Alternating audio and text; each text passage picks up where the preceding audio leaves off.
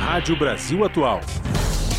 Para sugestões e comentários, entre em contato conosco por e-mail redação@jornalbrasilatual.com.br ou WhatsApp DDD 11 96893 7672. Acompanhe a nossa programação também pelo site redebrasilatual.com.br.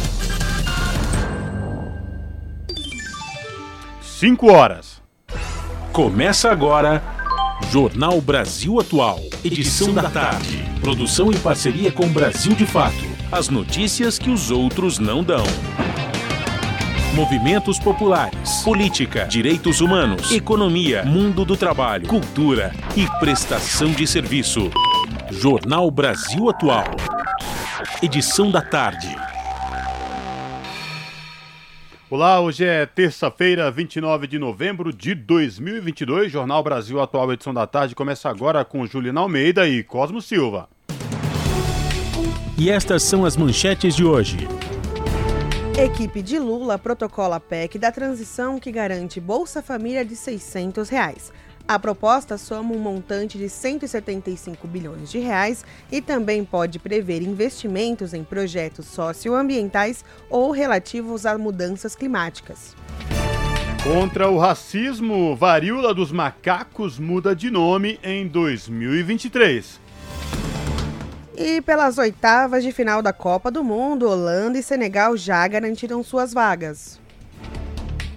Esta decisão às oitavas de final aconteceu hoje pela manhã na Copa do Mundo do Catar, lá em Doha. Tentativas de fraude de identidade superaram 3 milhões a ponto Serasa. A Argentina despede-se de Hebe de Bonafini na histórica Marcha das Mães da Praça de Maio. Corregedoria da PM apura responsabilidade por atentado em Aracruz. Corporação investiga policial pai do adolescente autor dos disparos. HIV AIDS mataram quase 110 mil crianças e adolescentes no ano passado. São 5 horas e 1 minuto pelo horário de Brasília. Participe do Jornal Brasil Atual, edição da tarde, por meio dos nossos canais no Facebook, facebook.com barra Atual. Você participa pelo Instagram, arroba Rádio Brasil Atual. Ou pelo Twitter, arroba RA. Ou pelo nosso WhatsApp, o número é 11 96893 7672. Você está ouvindo? Jornal Brasil Atual, edição da tarde. Uma parceria com Brasil de Fato na Rádio Brasil Atual. Tempo e temperatura. Tempo chuvoso e com céu nublado aqui na capital paulista.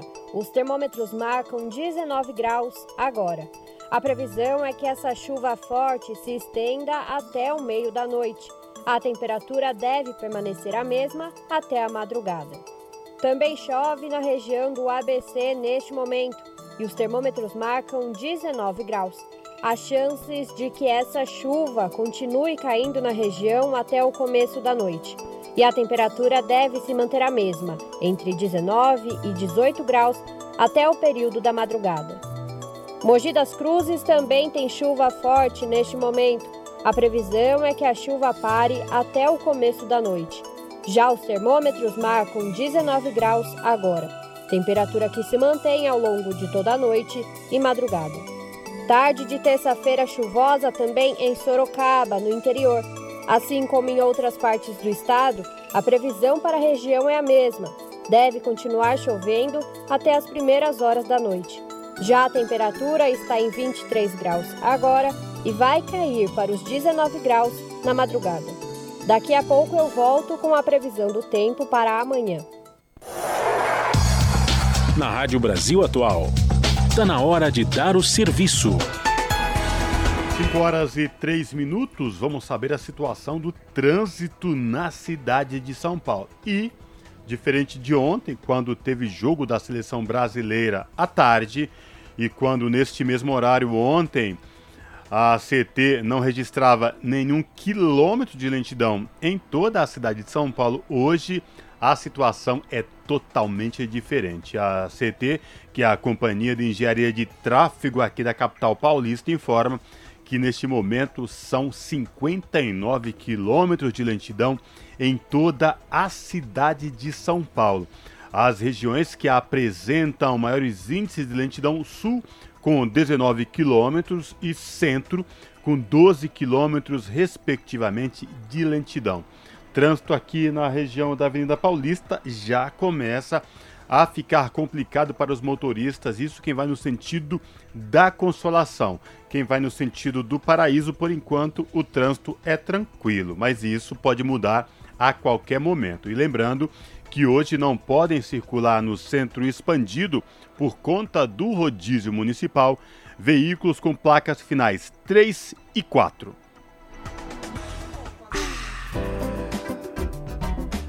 Rádio Brasil Atual. Rádio Brasil Atual, 98,9. Rádio Brasil Atual, 98,9 FM. As notícias que as outras não dão e as músicas que as outras não tocam. Participe da programação pelo WhatsApp.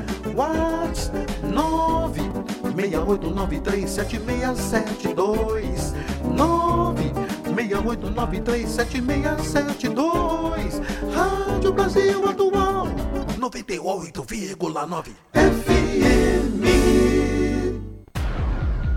e a gente continua com a situação do trânsito aqui na cidade de São Paulo. Bom, Cosmo, assim como ontem, a CPTM e o metrô informam que todas as suas linhas estão em funcionamento normal.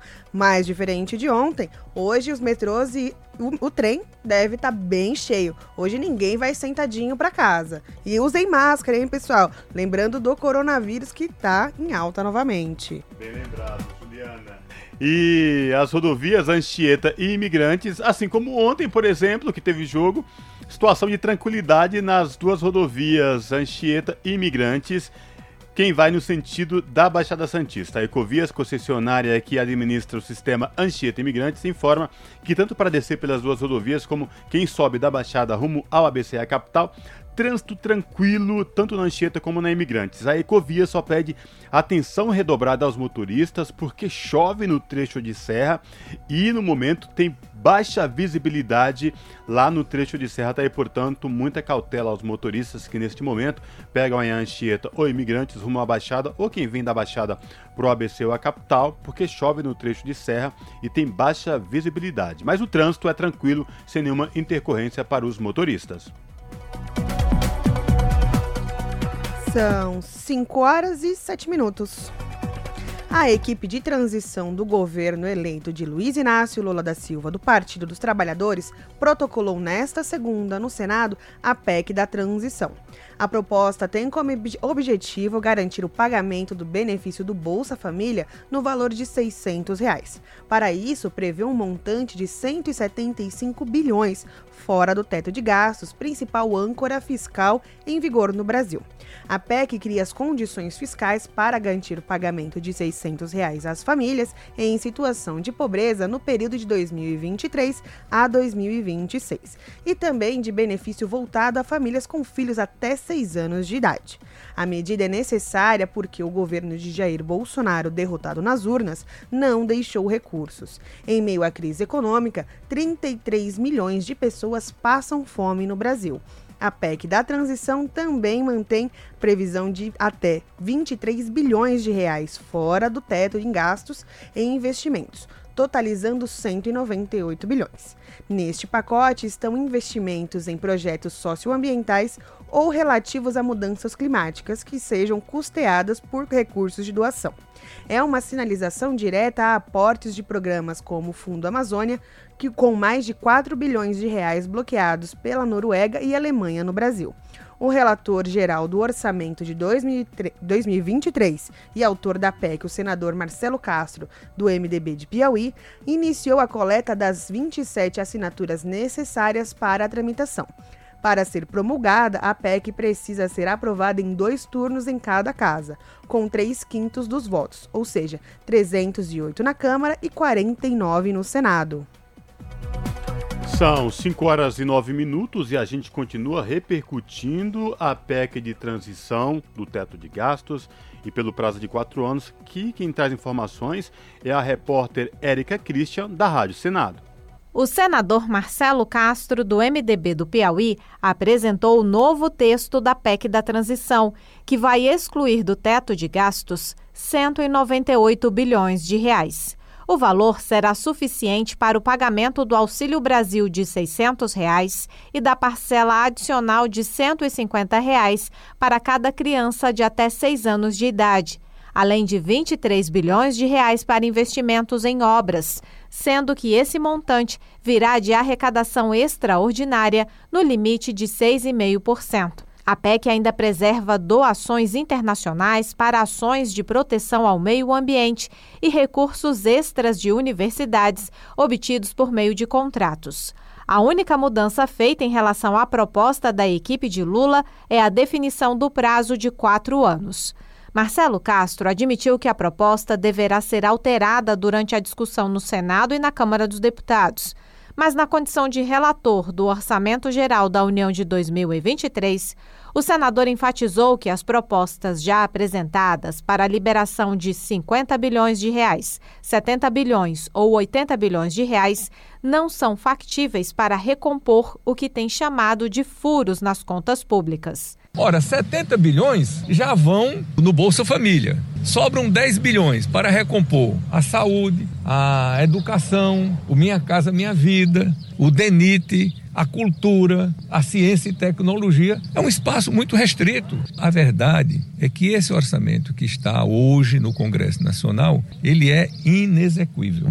Já o vice-líder do governo Bolsonaro, senador Marcos Rogério, do PL de Rondônia, avisou que dificilmente será aprovada a PEC da transição com a liberação dos quase 200 bilhões de reais. Ele argumentou que o valor pode comprometer as contas públicas. Não vejo um ambiente político para aprovação de uma PEC com essa extensão. É preciso cuidar da questão social, mas sem se descuidar da responsabilidade fiscal. Qualquer desajuste tem impacto para toda a sociedade brasileira. Né? Você tem um ambiente de pressão no campo da inflação que vai corroer o poder de compra dos brasileiros. E isso vai jogar mais gente na linha da pobreza, mais gente dependendo do auxílio, além de impacto em todas as áreas econômicas do país. Uma vez apresentada, a proposta precisa de no mínimo 27 assinaturas para começar de fato a ser discutida pela Comissão de Constituição e Justiça e depois votada em dois turnos pelo plenário do Senado. Da Rádio Senado, Érica Christian.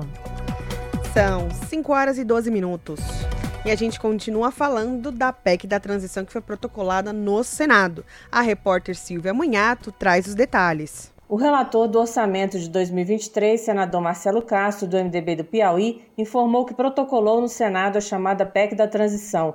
O texto retira o custo do Auxílio Brasil de 600 reais, mais a parcela de 150 reais por filho menor de 6 anos do limite imposto pelo teto de gastos anual, mas foi colocado um limite de quatro anos para a medida, ou seja, até 2026. Diante do impasse em torno da PEC, Marcelo Castro disse que preferiu fazer o protocolo para ir negociando o texto durante a tramitação. Ele acredita que a PEC é indispensável para a governabilidade do país em 2023. O texto, porém, diz que a despesa de 175 bilhões de reais só não impactará o resultado primário do governo em 2023. Assim, a partir de 2024, o gasto entraria na conta que apura se as receitas de impostos superaram as despesas ou não. Quando há superação, a dívida pública pode ser reduzida. A PEC também retira do teto de gastos, de forma permanente, um valor correspondente ao excesso de arrecadação verificado no ano anterior, total que será usado para despesas com investimentos.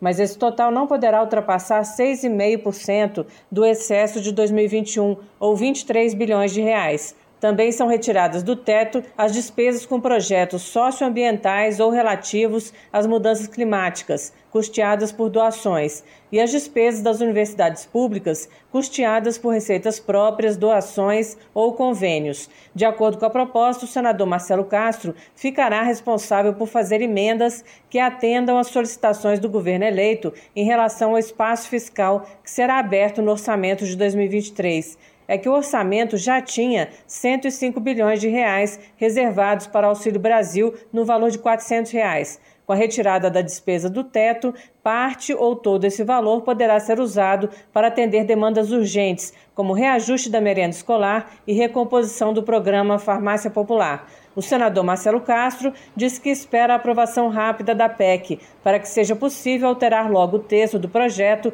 do orçamento de 2023. Da Rádio Câmara de Brasília, Silvia Munhato. Jornal Brasil Atual, edição da tarde, são 5 horas e 15 minutos. O ex-secretário da Polícia Civil do Rio de Janeiro, Alan Turnovski, vira réu por obstrução de investigação. Como medidas cautelares, Justiça do Rio proibiu que o ex-delegado exerça função pública e acesse locais da polícia. Os detalhes com Douglas Matos, do Brasil de Fato. A Justiça do Rio aceitou a denúncia do Ministério Público Estadual e tornou o ex-secretário da Polícia Civil, Alan Tornovski, réu por crime de obstrução da justiça. A decisão foi do juiz Bruno Relier, da primeira vara especializada em organização criminosa do Rio de Janeiro. Tornovski, que foi secretário do governador Cláudio Castro do PL, além de ter tido a candidatura a deputado federal apoiada pelo chefe do executivo, está proibido de exercer qualquer função pública, até mesmo acessar lugares vinculados à polícia, além do cumprimento de outras medidas cautelares. O ex-delegado é acusado de atrapalhar as investigações contra uma organização criminosa que agia em Petrópolis, na região serrana do estado, e exigia propina de lojistas. O esquema era comandado, segundo o GAECO, que é o Grupo de Atuação Especializado em Combate ao Crime Organizado, por Maurício Demétrio. Maurício é ex-delegado titular da Delegacia de Repressão aos Crimes contra a Propriedade Imaterial. Uma conversa em 2020 entre Demetrio e Turnovski mostra, segundo a denúncia, que os dois já sabiam da investigação sigilosa contra a suposta organização. Na época, Alan Turnovski era diretor-geral da polícia da capital fluminense. Demetrio pede a ele então que procure o secretário da Polícia Civil. Os diálogos, de acordo com o Ministério Público, revelam a ligação entre os dois. O MP também acusa Demetrio de forjar uma operação contra o delegado Marcelo Machado, que investigava a delegacia de Maurício Demétrio. Em outra mensagem obtida durante as investigações, Demétrio diz que Turnovski deu total apoio à prisão em flagrante de Marcelo Machado. As conversas foram encontradas somente em um dos celulares apreendidos com Demétrio, isso porque o aparelho de celular de Turnovski nunca foi encontrado. Ele alegou aos agentes que o aparelho foi roubado na noite anterior à operação, em que ele foi alvo de busca e apreensão. Mas as investigações mostraram que, na véspera da operação, o celular do ex-secretário da Polícia Civil parecia estar bem perto dele. Naquela noite, as últimas antenas registradas são da área de cobertura que abrange a residência de Turnovski, um condomínio na Barra da Tijuca, na zona oeste do Rio. Segundo o juiz Bruno Rolier, as informações sugerem que o delegado voltou para casa com o telefone e que ele pode ter ocultado o aparelho que poderia servir como prova da Rádio Brasil de Fato, com reportagem da redação no Rio de Janeiro. Locução: Douglas Matos. Jornal Brasil Atual, edição da tarde, são 5 horas e 17 minutos. Com as milícias rurais dominaram Rondônia e quem é o homem por trás da mais poderosa delas? Violência brutal contra camponeses remonta à ditadura militar, mas recrudesceu com a extrema-direita na presidência.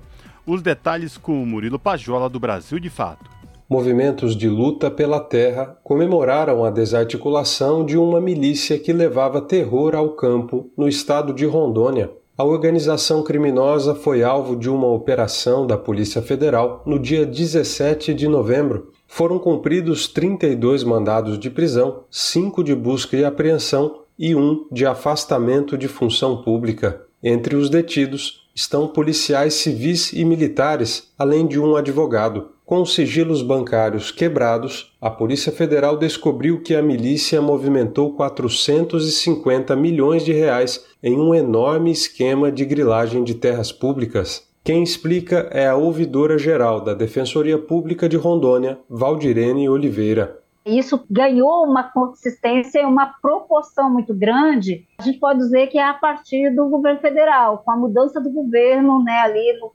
quando houve a aprovação da lei em julho de 2017, que a gente falava que era a lei de regularização do fundiário. Então, ela, ela facilitou muito essa organização criminosa dentro do campo, contra as ocupações e favorecer o grilagem de terra. Segundo movimentos populares que atuam no campo, o principal líder dessa milícia é o fazendeiro Antônio Martins dos Santos, conhecido como o Galo Velho.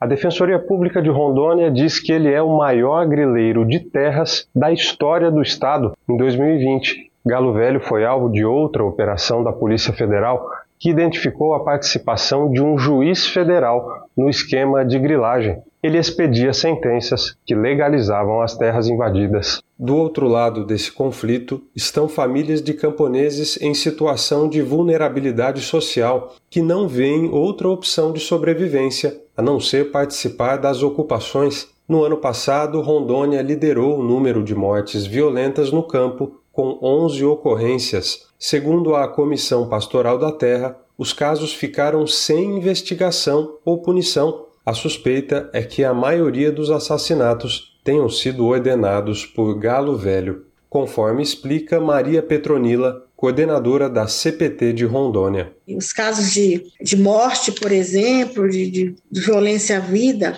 não se tem uma investigação, os culpados não é punido, 11 assassinatos já é, já é uma grande preocupação, mas para nós ainda foi uma, uma questão ainda maior, porque quem cometeu esses assassinatos foi a própria polícia, e que dizia que em suas seu depoimento que foi confronto, que foi isso e aquilo, mas a gente não via. Nos momentos da abordagem da polícia, a polícia sair é, com algum ferimento de que houve realmente confronto. De Lábrea, no Amazonas, para a Rádio Brasil de Fato, Murilo Pajola. Você está ouvindo? Jornal Brasil Atual, edição da tarde. Uma parceria com Brasil de Fato. 5 horas e 21 minutos.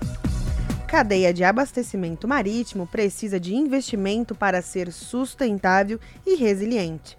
Quem traz as informações direto de Nova York é a repórter Ana Paula Loureiro. A Conferência das Nações Unidas sobre Comércio e Desenvolvimento divulgou o relatório Revisão do Transporte Marítimo 2022. No texto, a agência da ONU pede o aumento do investimento nas cadeias de abastecimento marítimo. Segundo o levantamento, portos, frotas marítimas e conexões precisam estar preparados para futuras crises globais, mudanças climáticas e a transição para uma energia com baixo teor de carbono. O relatório da UNCTAD lembra que a crise da cadeia de abastecimento dos últimos dois anos demonstrou que a lacuna entre a procura e a oferta de capacidade logística marítima levam a aumentos nas taxas de frete, congestionamento e interrupções críticas nas cadeias de valor global. O documento destaca ainda que os navios transportam mais de 80% das mercadorias comercializadas globalmente, sendo a porcentagem ainda mais elevada para a maioria dos países em desenvolvimento. Assim, a UNCTAD aponta a necessidade urgente de aumentar a resiliência face aos choques que perturbam as cadeias de abastecimento, aumentam a inflação e afetam principalmente os mais pobres. A secretária-geral da agência, Rebecca Greenspan, afirmou que é preciso aprender com a atual crise da cadeia de abastecimento e preparar melhor para futuros desafios e transições. As restrições de oferta logística, combinadas com um aumento na demanda por bens de consumo e comércio eletrônico, elevaram as taxas de frete de containers em cinco vezes em 2021, quando comparadas com níveis pré-pandêmicos. Da ONU News em Nova York, Ana Paula Loureiro. São 5 horas e 23 minutos. Para marcar o mês dedicado à luta do movimento negro no Brasil, a CUT, que é a Central Única dos Trabalhadores e Trabalhadoras de São Paulo, lança o Guia Antirracista. A iniciativa orienta vítimas do crime no ambiente de trabalho, que reproduz o racismo estrutural que marca a sociedade brasileira. Além do guia, é disponibilizado um canal jurídico que atende às vítimas do racismo de forma gratuita. Confira na reportagem de Camilo Mota. O racismo está presente na sociedade brasileira desde a colonização e se apresenta em vários ambientes cotidianos. No trabalho não é diferente. Apesar da população negra representar mais da metade dos brasileiros e brasileiras, o mercado, as condições de chefia e salários ainda são desiguais. Nesse cenário, para marcar o mês dedicado à memória e luta do movimento negro, o Guia Antirracista é lançado. É uma iniciativa da Central Única dos Trabalhadores de São Paulo, da Secretaria Estadual de Combate ao Racismo da Central e do Grupo Cascone Advogados. O manual dialoga com trabalhadores e trabalhadoras sobre as práticas racistas e direciona canais de atendimento jurídico gratuito às vítimas do crime. A iniciativa veio como resposta à falta de atendimento especializado, como explica Rosana Silva, secretária de combate ao racismo da Central Única dos Trabalhadores de São Paulo. Um ano muito difícil, né, para nós, para toda a população, mas principalmente a população preta, periférica e, o, e muitos deles acabam saindo do mercado de trabalho doentes, né? Porque o racismo deixa doente, da pressão alta, da depressão, da diabetes, e são sintomas do racismo no local de trabalho. E você não tem a quem recorrer, né? Se você vai para um advogado particular, ele não tem entendimento da, da, daquela legislação racista, das coisas que tem que fazer, e também os sindicatos também não estão preparados para receber esses casos de racismo, né? A ativista e psicóloga Cida Bento diz que as organizações são um campo fecundo para a reprodução das desigualdades raciais, por causa do silêncio existente. A população preta, que representa 54% do total de brasileiros, também é a população que representa 75% dos brasileiros mais pobres. O advogado Vinícius Cascone enfatiza que os reflexos do racismo vão muito além da ofensa. É o acesso às, às condições de dignidade humana, né, você ter uma casa, uma, uma, um local habitável, né, em, em boas condições, você ter acesso à educação, você ter acesso à saúde, basta você olhar os principais postos da sociedade, quantos brancos e quantos negros nós temos é tão normalizado essa condição de inferioridade, acabam nem percebendo que estão sendo, sendo alvo de uma prática de racismo pelos brancos. Então, a ideia de se lançar um guia antirracista é um instrumento a mais de disseminar informação, um canal de comunicação, um canal de denúncias também,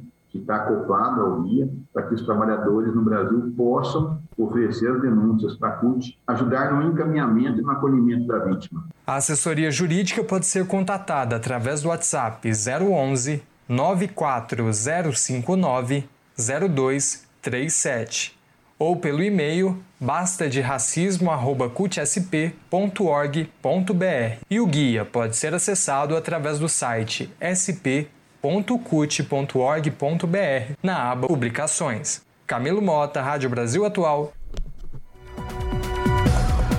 São 5 horas e 26 minutos e o Jornal Brasil Atual, edição da tarde, abre espaço agora para falar um pouco de cultura, mas de cultura na concepção da história brasileira, porque hoje será lançado o livro Brasil, 200 anos de independência, esse IN entre parênteses e dívida.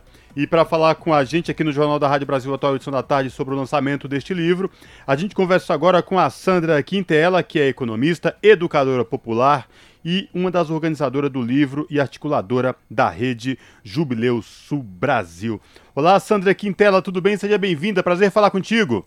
Ô, oh, querido, também é um maior prazer falar com vocês, é uma alegria estar aqui ainda mais pelo motivo, né? Lançando um livro nesses tempos é muito bom. É verdade. Sandra, participa comigo da entrevista a Juliana Almeida aqui nesse nosso bate-papo, tá bom? Tá ótimo. Sandra, vamos falar então sobre o, o livro lançamento hoje que acontece é, na, nesta noite de terça-feira, Brasil 200 anos de in, independência de dívida. Fala pra gente da concepção do livro, como surgiu e nesse momento tão delicado a qual o país vem vivendo, né? Queria que você falasse para a gente aí é, da importância deste livro e a concepção dele, como que se deu. Bom, esse, nós, Como Jubileu Sul, nós somos parte né, do Grito dos Excluídos, Excluídas, e o Grito esse ano tratou desse tema, né? Brasil 200 anos, é, para quem, né? É, é, então, a gente, analisando a história brasileira e pensando os desafios que estão colocados hoje, eu vi a matéria anterior, a questão do racismo estrutural, né? A questão é, de quem são os mais pobres dos pobres. E, e quando a gente olha a história da, da, independência, entre aspas, né, do Brasil, a gente vê que essa independência foi feita às costas do povo, né? É, porque não considerou de maneira nenhuma, por exemplo, é, o latifúndio, né? Enfrentar a questão do latifúndio, enfrentar a questão do trabalho escravo, né? Porque o Brasil, naquele momento, o escravismo estava em vento e popa, né? E aumentou, inclusive, o número de pessoas escravizadas a partir da independência, né? A burguesia brasileira é, é, juntou seus, é, seus canhões para, é, assim, incrementar o tráfico de pessoas escravizadas. Então, a gente vendo essa situação atual do Brasil com o agronegócio, por exemplo, a questão da dívida pública, né? Porque esse é um acúmulo que o Jubileu Sul vem fazendo cada vez mais. Nós começamos o ano com o curso né, sobre luta de classes, dívida e financiarização, que foi realizado em parceria com a Boitempo, e a gente viu que, a partir dessa reflexão toda que a gente faz ao longo desses anos, dessas décadas, que era preciso também refletir como essa dívida, no caso antigamente, que se chamava mais a dívida externa, né, é, que era o elemento principal, agora tem a dívida interna, né, mas a gente considera a questão da dívida pública, nasce com a independência. Né? O Brasil praticamente comprou sua independência de Portugal. Não esqueçamos que, ao contrário do que aconteceu nas outras nações aqui na América Latina e no Caribe, é, como é o caso do Haiti, por exemplo, das pessoas escravizadas se independizaram, né? Se organizaram, se independizaram. Aqui a, a independência foi proclamada pelo próprio príncipe regente, né? Foi o próprio colonizador. E para isso ele fez uma dívida, né? Ele pagou a dívida que Portugal tinha com a Inglaterra, na época com, os bancos, com o Banco Rothschild, e contraiu também ou novas dívidas para pagar uma indenização a Portugal. Então a gente nasce entregando todas as nossas riquezas, né?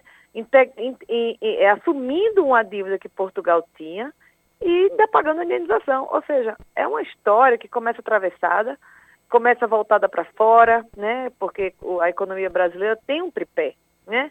O tripé do latifúndio, o trabalho do trabalho escravo e o trabalho da exportação, tudo para exportação. E esse tripé se reproduz até hoje, né? E essa independência veio, há 200 anos atrás, é, que veio para reforçar esse tripé, não é verdade?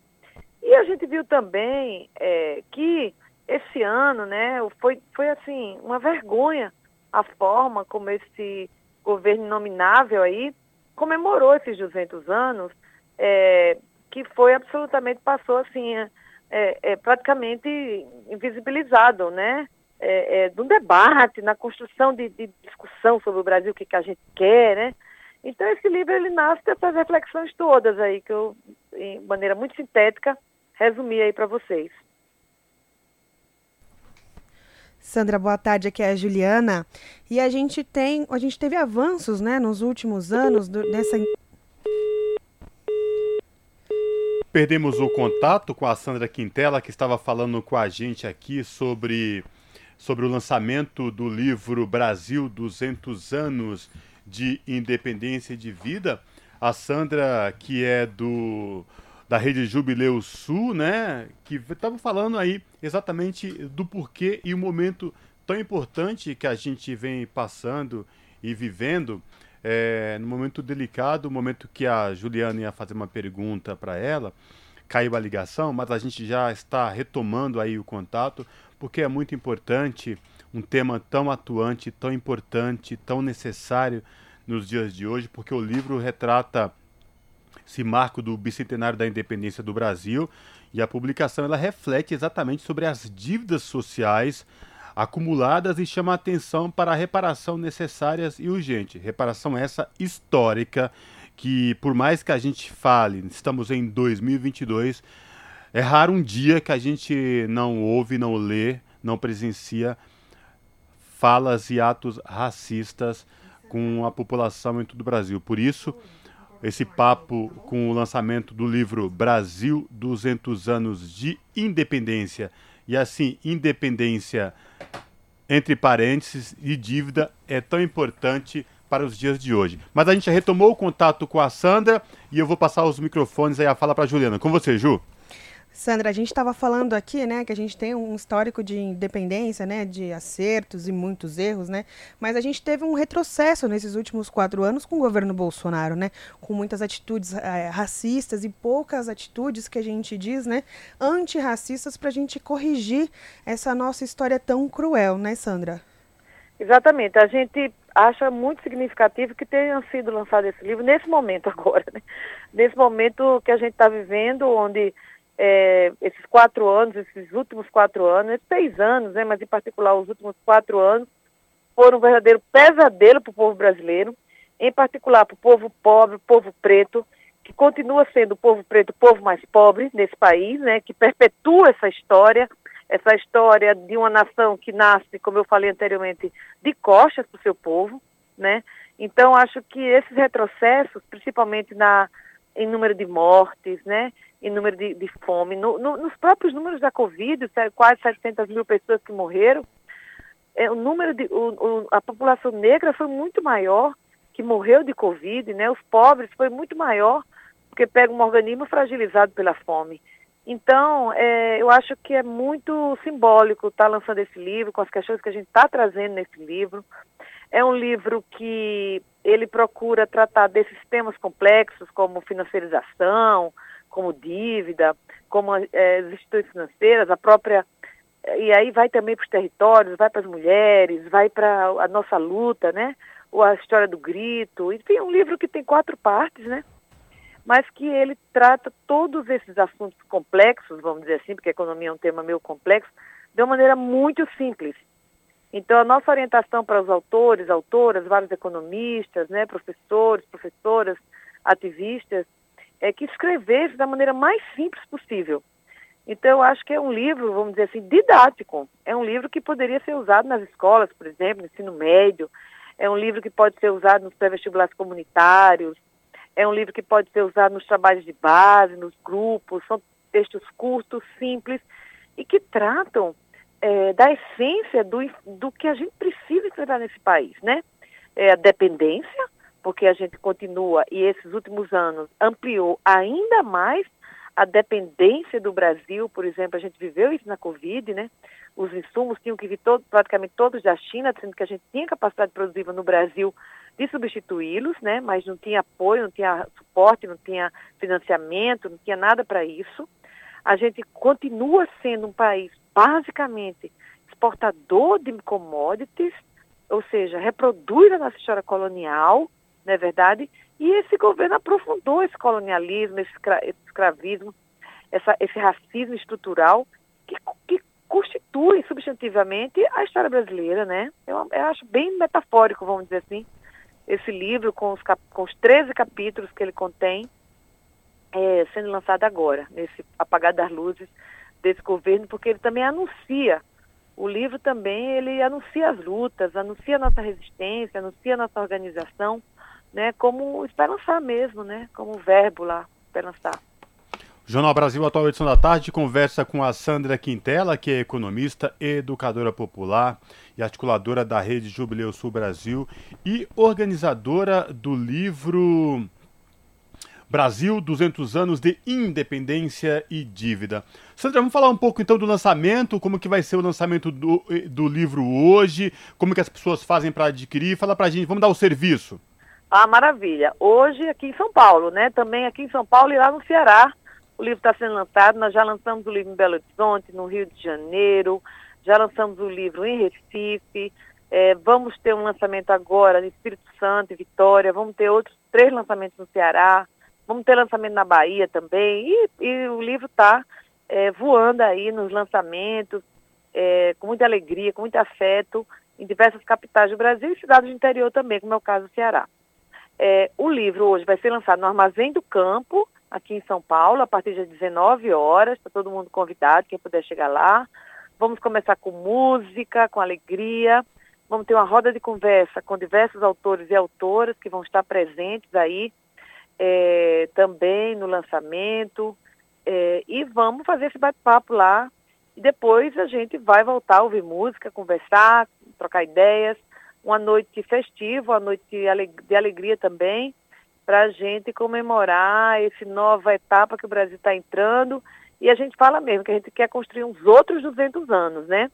E o professor Silvio Almeida sempre fala, a gente não precisa reconstruir o Brasil, a gente tem que construir um outro Brasil completamente diferente do que está aí. Então é um pouco essas sementinhas aí que a gente está plantando com o livro, com o nosso trabalho, e hoje, então, a partir de 19 horas, no Armazém do Campo. Eu estou sem o endereço dele aqui, mas não sei se você tem aí. Rafael. Eduardo Prado, 499, Campos Elíseos, São Paulo. Maravilha, é isso aí, no Armazém do Campo, lá, ligado ao MST, uma, é uma, uma loja, um espaço cultural do Movimento Sem Terra, parceiro nosso de muitas décadas aí, na construção desse Brasil que a gente tanto sonha e quer.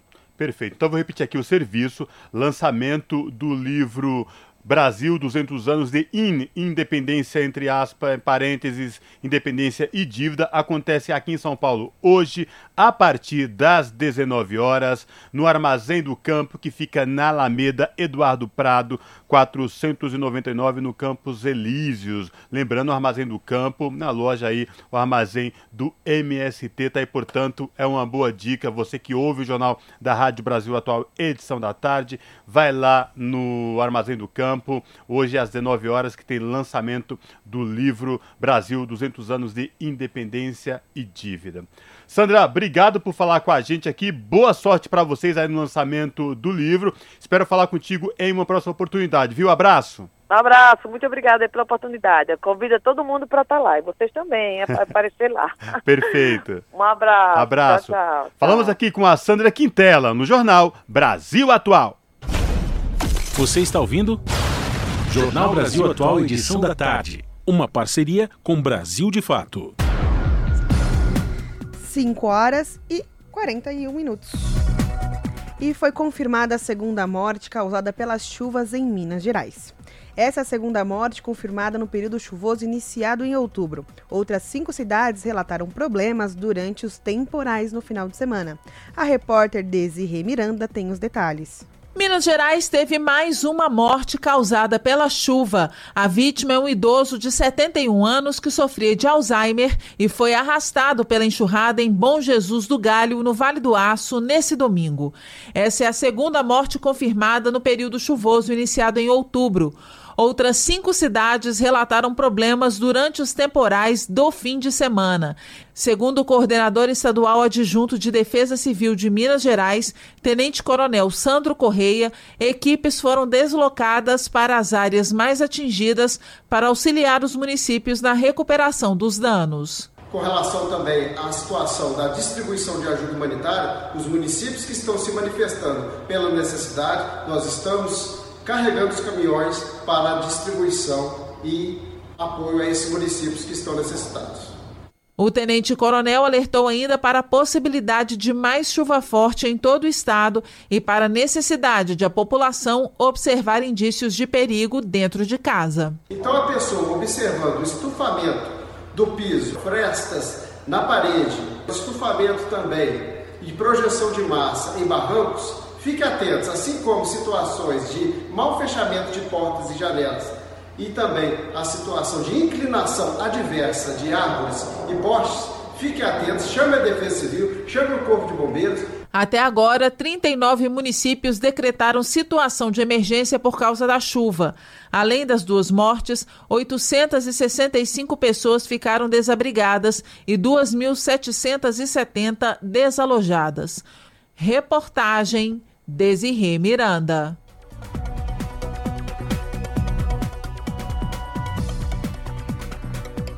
E aqui no Jornal Brasil Atual nós vamos conversar agora com Carlos Bocui, que é presidente do PROAN, o Instituto Brasileiro de Proteção Ambiental. Vou começar falando com o Carlos sobre uma situação que é pontual, é factual, que é ah, uma previsão do Instituto Nacional de Meteorologia, o IMET, que emitiu alertas vermelhos de risco de chuva superior a 100 milímetros por dia em São Paulo, Paraná, Santa Catarina, com possibilidade de grandes alagamentos, transbordamentos de rio e grandes deslizamentos de encostas. Isso a gente está saindo já de mais uma COP.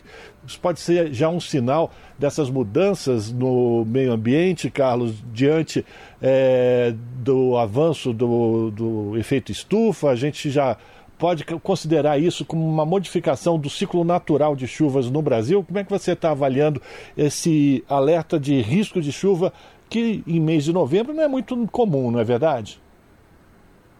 Bom, é, nós temos aí uma, é, uma diferença é, clara com relação à temperatura média que ocorria, por exemplo, no século, século passado, da temperatura média que hoje ocorre. Né? Então, nós estamos aí comprovadamente com 1,1 grau a mais do que era desde o período industrial. E ah, o máximo que se admite aí, de acordo com ah, o que foi acordado em Paris, na Conferência de Paris, o Acordo Climático, é um grau e meio. É, acima de um grau e meio, é considerado pela ciência que o clima se torna muito estável. E nesse meio caminho, já com um grau, naturalmente é, os eventos climáticos já são uma realidade, é?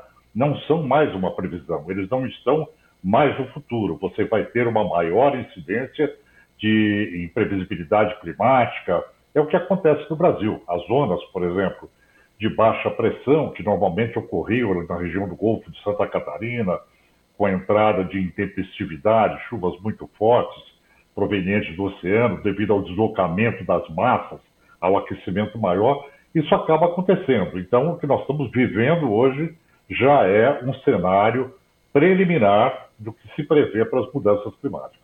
Agora, Bocuí, também fica cada vez mais tensa a situação quando a gente pensa como o governo brasileiro está preparado para enfrentar essas situações. Por exemplo, é, para o ano que vem, o Ministério do Desenvolvimento Regional reduziu o orçamento para obras emergenciais de mitigação de redução de desastres, que já era de 2,8 milhões, para 25 mil reais. E pior, os cortes definidos chegam até 99% do orçamento executado para a execução de projetos e obras de contenção de encostas em áreas urbanas.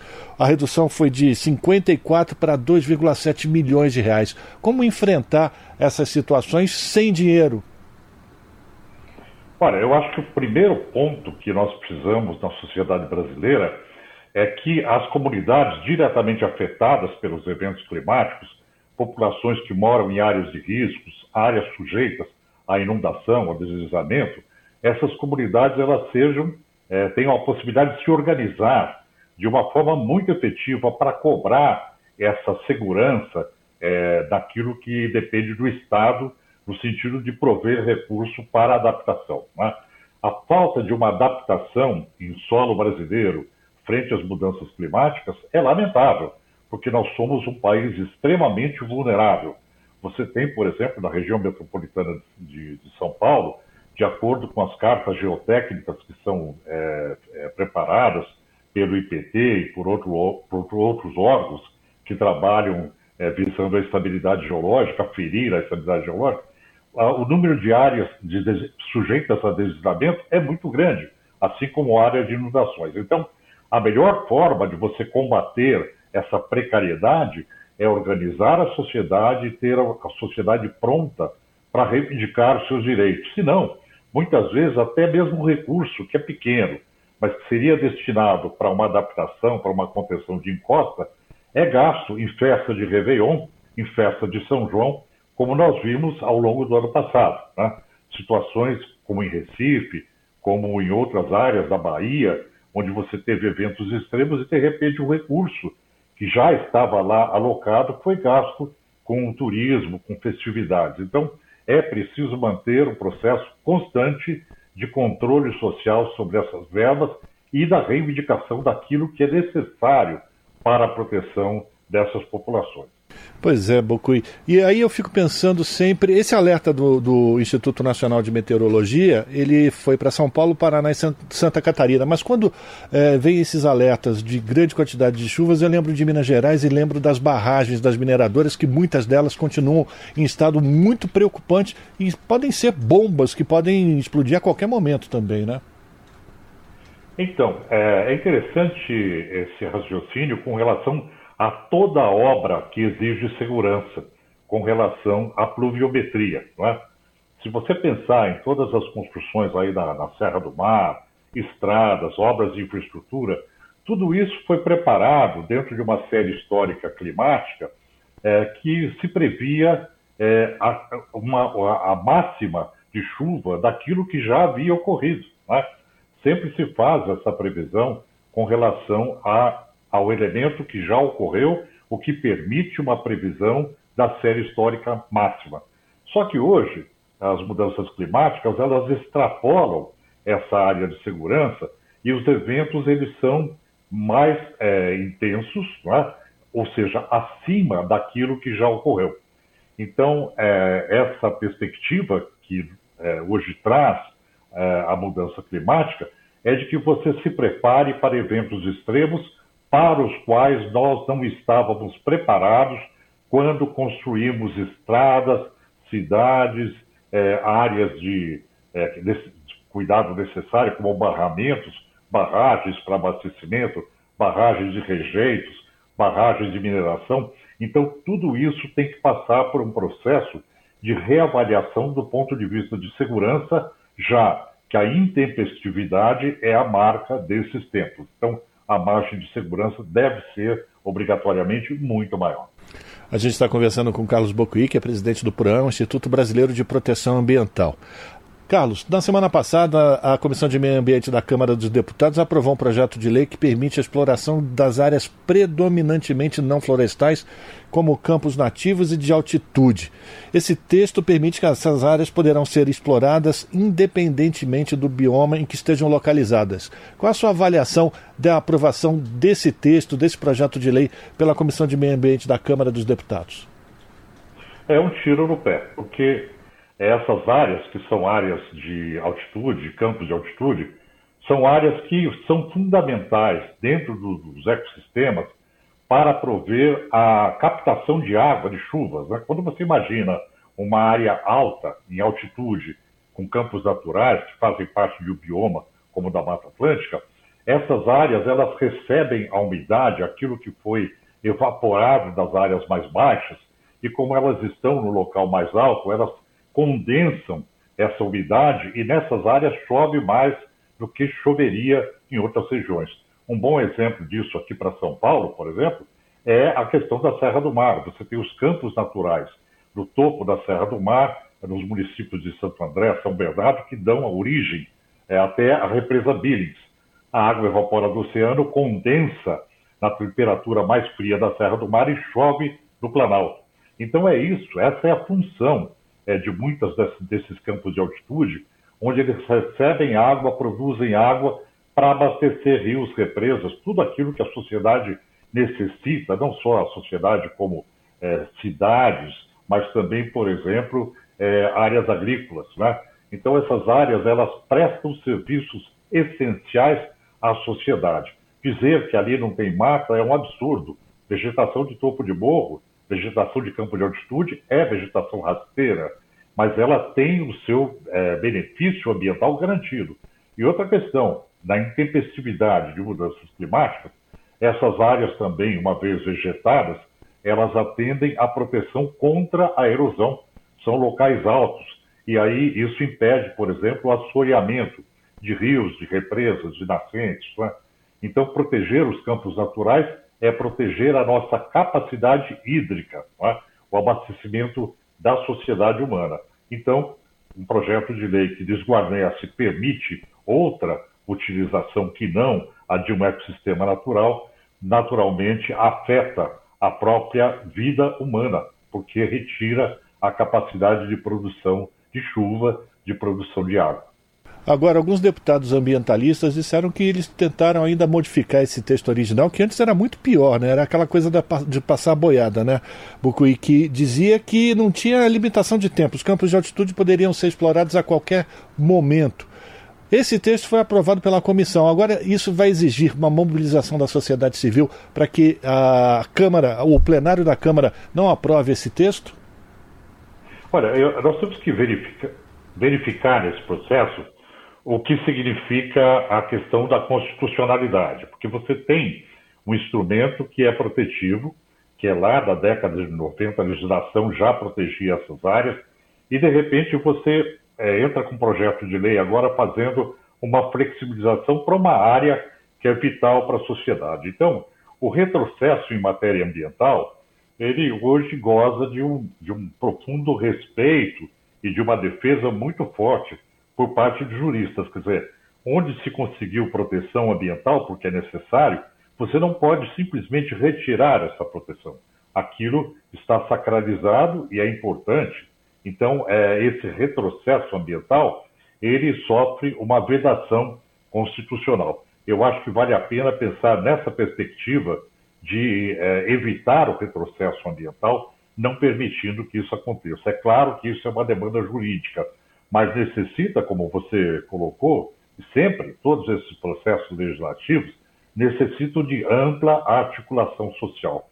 E o que é lamentável no Brasil, o que é lamentável é que você tem, é, por exemplo, hoje um executivo é, que durante quatro anos é, fez um desmantelamento normativo e você tenha um legislativo que também caminha nesse sentido. Né? Isso é muito ruim para a democracia ambiental, para a proteção do meio ambiente, porque os poderes constituídos eles acabam não funcionando a favor da sociedade, mas sim a favor de interesses econômicos pontuais, né? que serão também prejudicados com essas legislações que são é, antiambientais. Agora, você acha, é, Bucuí, que o novo legislativo e o novo governo vão poder colocar um freio a esses é, retrocessos? Eu tenho uma perspectiva muito negativa com relação ao executivo. Né?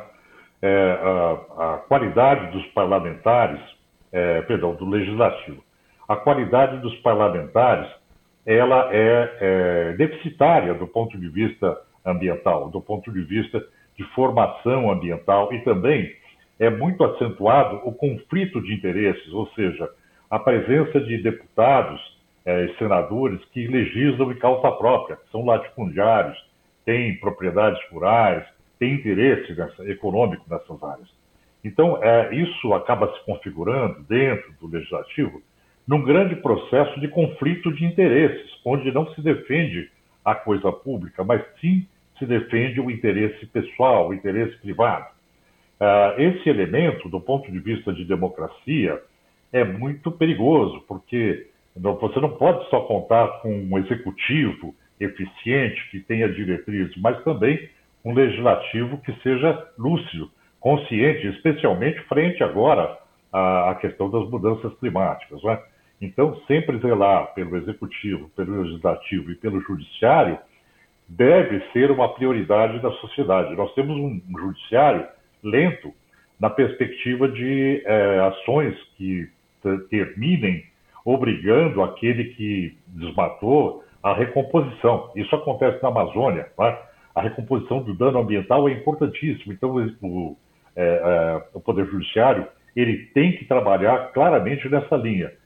Por outro lado, se você tem um legislativo que vai abrandando as coisas, nós ficamos numa situação muito difícil do ponto de vista de construção de um modelo de Estado que seja democrático e que respeite aquilo que nós temos de mais sagrado, que é uma Constituição é, cidadã e ambiental. O Brasil tem uma Constituição com essa característica, né? Então, o legislativo ele é extremamente importante. Ocuí, para a gente terminar, o grupo de transição do governo Lula na área de justiça e segurança pública vai propor um reforço no combate aos crimes ambientais e propõe uma diretoria específica na Polícia Federal para enfrentar esse tipo de infra infração. Como é que você avalia essa sugestão? Eu acho que nós estamos com um estado de criminalidade generalizado no Brasil, principalmente na região da Amazônia, né? onde é muito intensa a criminalidade, ela existe ela exige um aparato de contenção. É, eu compararia o que acontece hoje no Brasil com o que aconteceu em Chicago, na década de 30, nos Estados Unidos. Né? A proporção da, da é, ampliação da criminalidade acaba sendo muito grande. Isso gera um processo de é, é, enraizamento dessa, dessa, desse sistema que, você sabe, não envolve só o desmatamento. Ele está ligado ao tráfico de drogas, ao tráfico de armas, à grilagem, está ligado a uma série de crimes como mineração ilegal, ou seja, você tem uma ampla gama de descumprimento de legislação. E aí tem dinheiro envolvido, que vem de paraísos fiscais, porque essa criminalidade não, não se faz sem recurso financeiro, muitas vezes.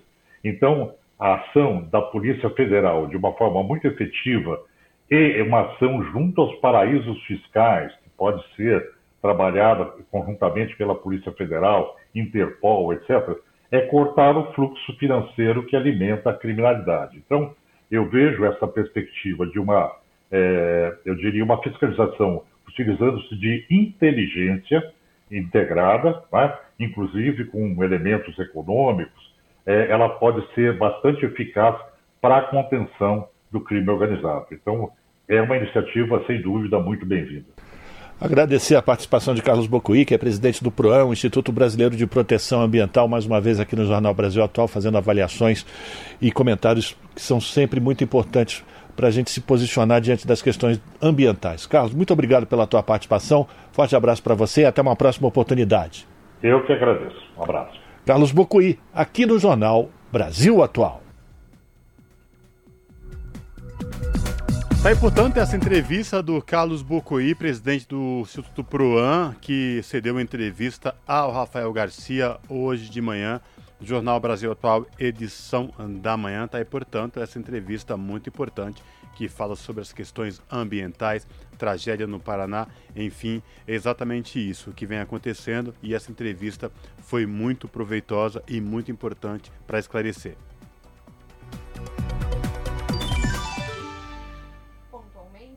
18 horas.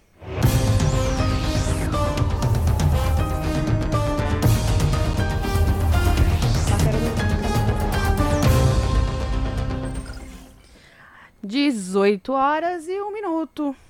E agora a gente vai para o contato com a redação do seu jornal para saber os destaques do seu jornal de hoje com a Ana Flávia Quitério. Lembrando que o seu jornal é transmitido no 44.1 digital na Grande São Paulo e também no YouTube, youtube.com/redetvt. Oi Ana, quais os destaques de hoje?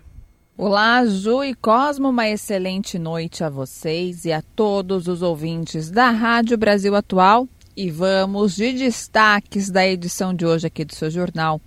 Um relatório produzido e apresentado pela CEPAL, a Comissão Econômica para a América Latina e o Caribe, alerta que as taxas de pobreza neste ano estão acima dos níveis pré-pandemia e que quase 50% dos adolescentes e crianças do continente latino e caribenho vivem na pobreza. A lentidão na recuperação de indicadores econômicos aprofunda a crise social e é sobre isso que vamos falar. Outro tema, a Cooperativa dos Agricultores Quilombolas do Vale do Ribeira, no interior de São Paulo, completa 10 anos de existência baseada em técnicas centenárias e mantendo preservada a Mata Atlântica da região. Olha que, que, que bacana. E para quem não conhece, não sabe, o Vale do Ribeira ainda mantém 21% de área contínua da Mata Atlântica. E a produção das comunidades quilombolas ela se torna essencial porque ela respeita a agrobiodiversidade, né, que permite o plantio sem prejudicar o meio ambiente. É bacana conhecer a história, então, né, e o trabalho que eles fazem por lá. E para finalizar, as sindicalistas brasileiras estão mobilizadas né, na campanha 21 Dias de Ativismo pelo Fim da Violência contra as Mulheres, que acontece ao mesmo tempo em mais de 150 países. Bom, durante este período, as mulheres vão às ruas e fábricas para conscientizar a sociedade sobre a importância de combater a violência física, sexual e também a psicológica. É interessante isso né? Não só para essas mulheres que fazem parte, né, enfim, sindicalistas, mas mulheres do, do trabalho ali, do convívio como um todo, né, para poder falar sobre a importância de que é, que é combater essa violência que infelizmente todos os dias nós vimos né, em algum noticiário, em algum site de notícias, feminicídio, mulheres sendo agredidas de forma cruel, né, não só fisicamente, mas sexualmente e também de forma psicológica. Então vale a pena também conhecer esse trabalho. Bom, essas e outras notícias completas vocês conferem pontualmente às sete da noite comigo no seu jornal. Bom programa, Ju e Cosmo. Beijão grande para todo mundo e não se esqueçam do nosso encontro marcado a partir das 19 horas para mais uma edição do seu jornal. Eu espero por vocês. Até lá. Jornal Brasil Atual. Edição da tarde. Uma parceria com Brasil de Fato. 18 horas e 3 minutos. E Cosmo Silva, vamos para mais um boletim da Copa do Mundo, como a gente está acostumando fazer enquanto a gente tem Copa, né? Sempre depois das 18 horas, porque daí já acabou toda a rodada do dia. É, uma banda de rodadas com sofrimento hoje, né? E, ó, vamos lá. Pelo grupo A, os holandeses levaram a melhor contra o Catar, que já estava eliminado com o placar de 2 a 0. No mesmo horário, Senegal e Equador se enfrentaram num jogo emocionante. O Equador só precisava de um empate para levar a vaga, porém os senegaleses balançaram a rede duas vezes. Com placar de 2 a 0, levaram o jogo. Sendo assim, Holanda e Senegal passam para a próxima fase da Copa do Mundo. E acabou agora há pouco, os jogos das 16 horas. Irã e Estados Unidos e Inglaterra e País de Gales.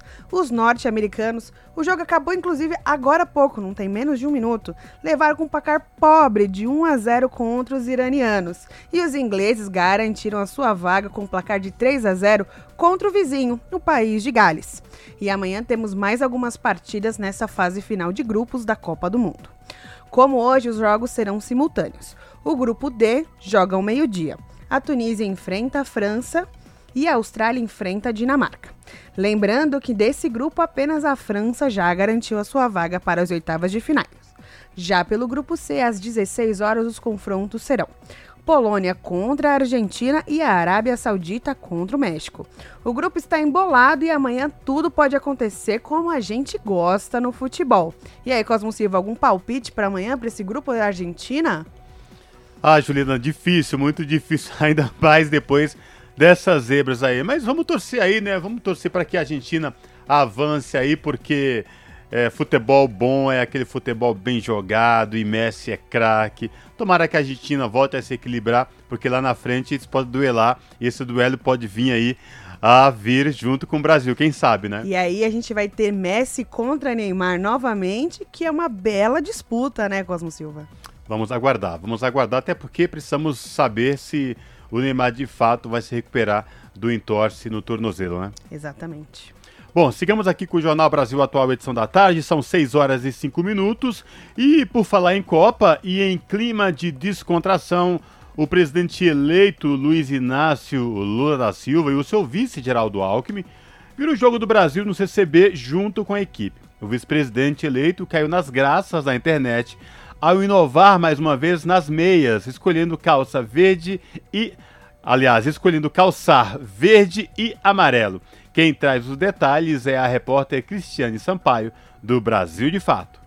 O presidente eleito, Luiz Inácio Lula da Silva, decidiu assistir ao Jogo do Brasil contra a Suíça nesta segunda-feira no Centro Cultural Banco do Brasil, o CCBB, sede dos trabalhos durante a transição de governo em Brasília. Lula estava acompanhado da esposa Janja, do vice-prefeito eleito Geraldo Alckmin, do PSB, e outros aliados. Inicialmente, ele estava programado para assistir a partida no hotel onde está hospedado, mas mudou de ideia e acabou se somando somando aos correligionários que estavam no gabinete. No grupo estavam, por exemplo, a coordenadora de articulação política da transição, Gleice Hoffmann, e o coordenador dos grupos técnicos da equipe, Aloysio Mercadante. Os deputados federais do PT, Reginaldo Lopes, José Guimarães e Marcos Macedo, bem como o ex-ministro da Educação, Fernando Haddad, também estavam presentes.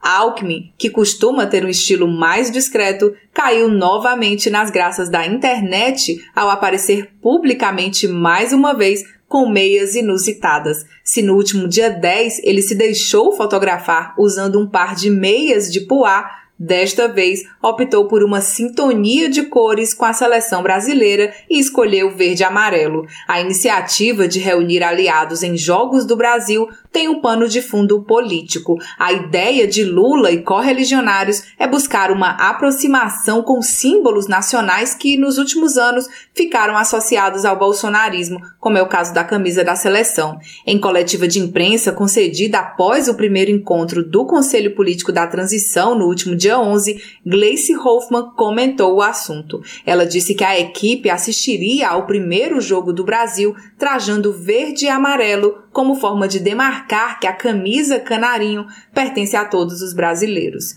De Brasília, da Rádio Brasil de Fato, Cristiane Sampaio. Você está ouvindo? Jornal Brasil Atual, edição da tarde. Uma parceria com Brasil de Fato. E o nosso contato agora é com a Clara Assunção, que é repórter do portal da Rede Brasil Atual, redebrasilatual.com.br. Oi, Clara, é um prazer falar contigo. Oi, Ju, boa tarde. Imagina, o prazer é meu. E agora a gente vai falar com a Clara sobre o destaque do portal da Rede Brasil Atual, né, Clara? É isso, Juliana. Hoje a gente traz atualizações sobre o atentado a tiros que lamentavelmente ocorreu na última sexta-feira, dia 25, na cidade de Aracruz, que fica no litoral norte do Espírito Santo. Esse crime foi causado por um adolescente de 16 anos que invadiu a escola estadual Primo Beach, que fica no bairro Coqueiral, na região, onde ele atirou contra professores e alunos.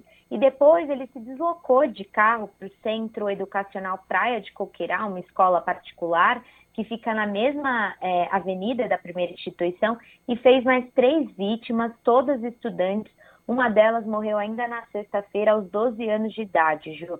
Esse atentado deixou ao todo quatro pessoas mortas e 12 feridas, e a última informação que a gente teve hoje da Secretaria de Segurança Pública no Estado é que cinco vítimas seguem internadas, sendo que três delas estão em estado grave. A situação mais crítica é de uma adolescente de 14 anos que foi baleada na cabeça. Ontem, é, a RBA acompanhou uma homenagem de educandos e educadores de escolas de assentamentos do Movimento dos Trabalhadores Rurais Sem Terra, o MST, e em resposta a essa violência armada que infelizmente a gente vem acompanhando no país, as crianças de ao menos quatro escolas de assentamentos plantaram árvores, elas também confeccionaram cartazes em memórias das vítimas e colocaram fotos delas, escrevendo homenagens como o educador se eterniza em cada ser que educa, uma frase do patrono da educação brasileira, Paulo Freire, que foi usada para homenagear, por exemplo, a professora e pesquisadora Flávia ambos Merson é, Leonardo, de 38 anos. Ela lecionava na Escola Estadual Primo Beach, uma das instituições atacadas, e morreu no sábado. A Flávia também era ativista do movimento dos atingidos por barragens, o MAP. Mas a gente também traz de notícias boas, né? Digamos, digamos não, é notícias boas mesmo. Ontem duas professoras receberam altas é, uma delas é a professora de língua portuguesa Priscila Queiroz, de 40 anos. Ela foi atingida por um disparo nas, co na, na nas costas que atravessou o ombro, chegou a quebrar a clavícula da professora, mas felizmente a bala não perfurou nenhum órgão vital.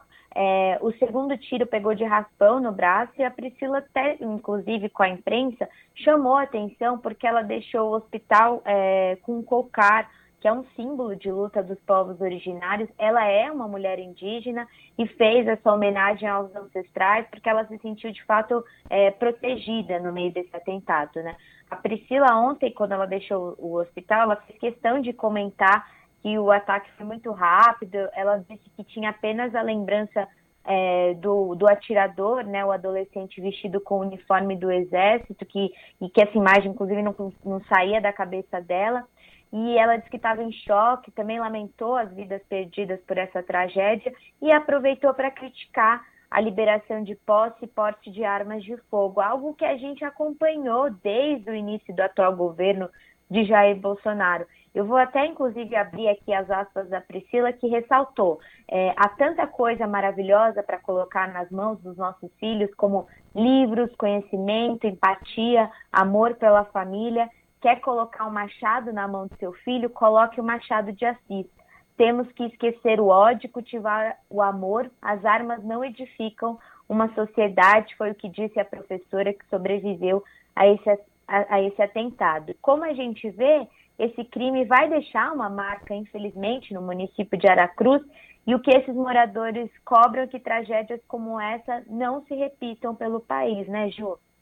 Exatamente, Clara. A gente não é o primeiro desses atentados, né, que a gente vê aqui no Brasil.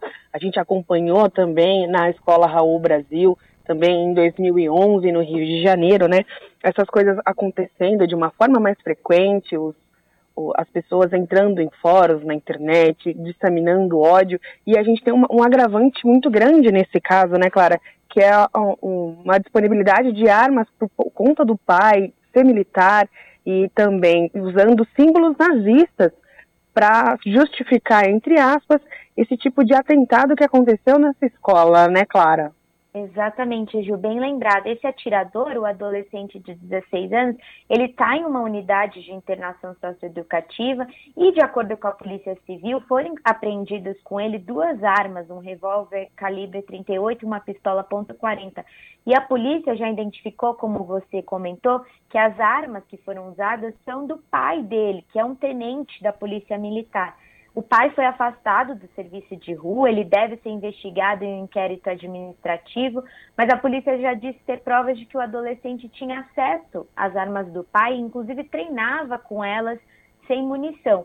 E agora as investigações também querem descobrir se o tenente da PM ensinou o filho a atirar, porque por ele ser militar, é dele a responsabilidade legal pela guarda das armas.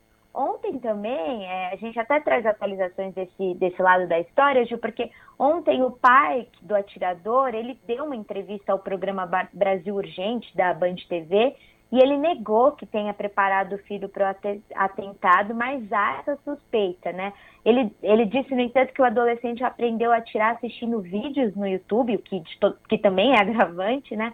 E, e ele disse que estava abalado com toda essa situação, é, depois de alvejar, foram todas 16 pessoas, o adolescente ele voltou para casa, almoçou com a família e nem tocou no assunto. E só depois da chegada da polícia, que identificou o jovem pelo carro usado, que ele abriu o jogo, segundo as palavras do próprio pai.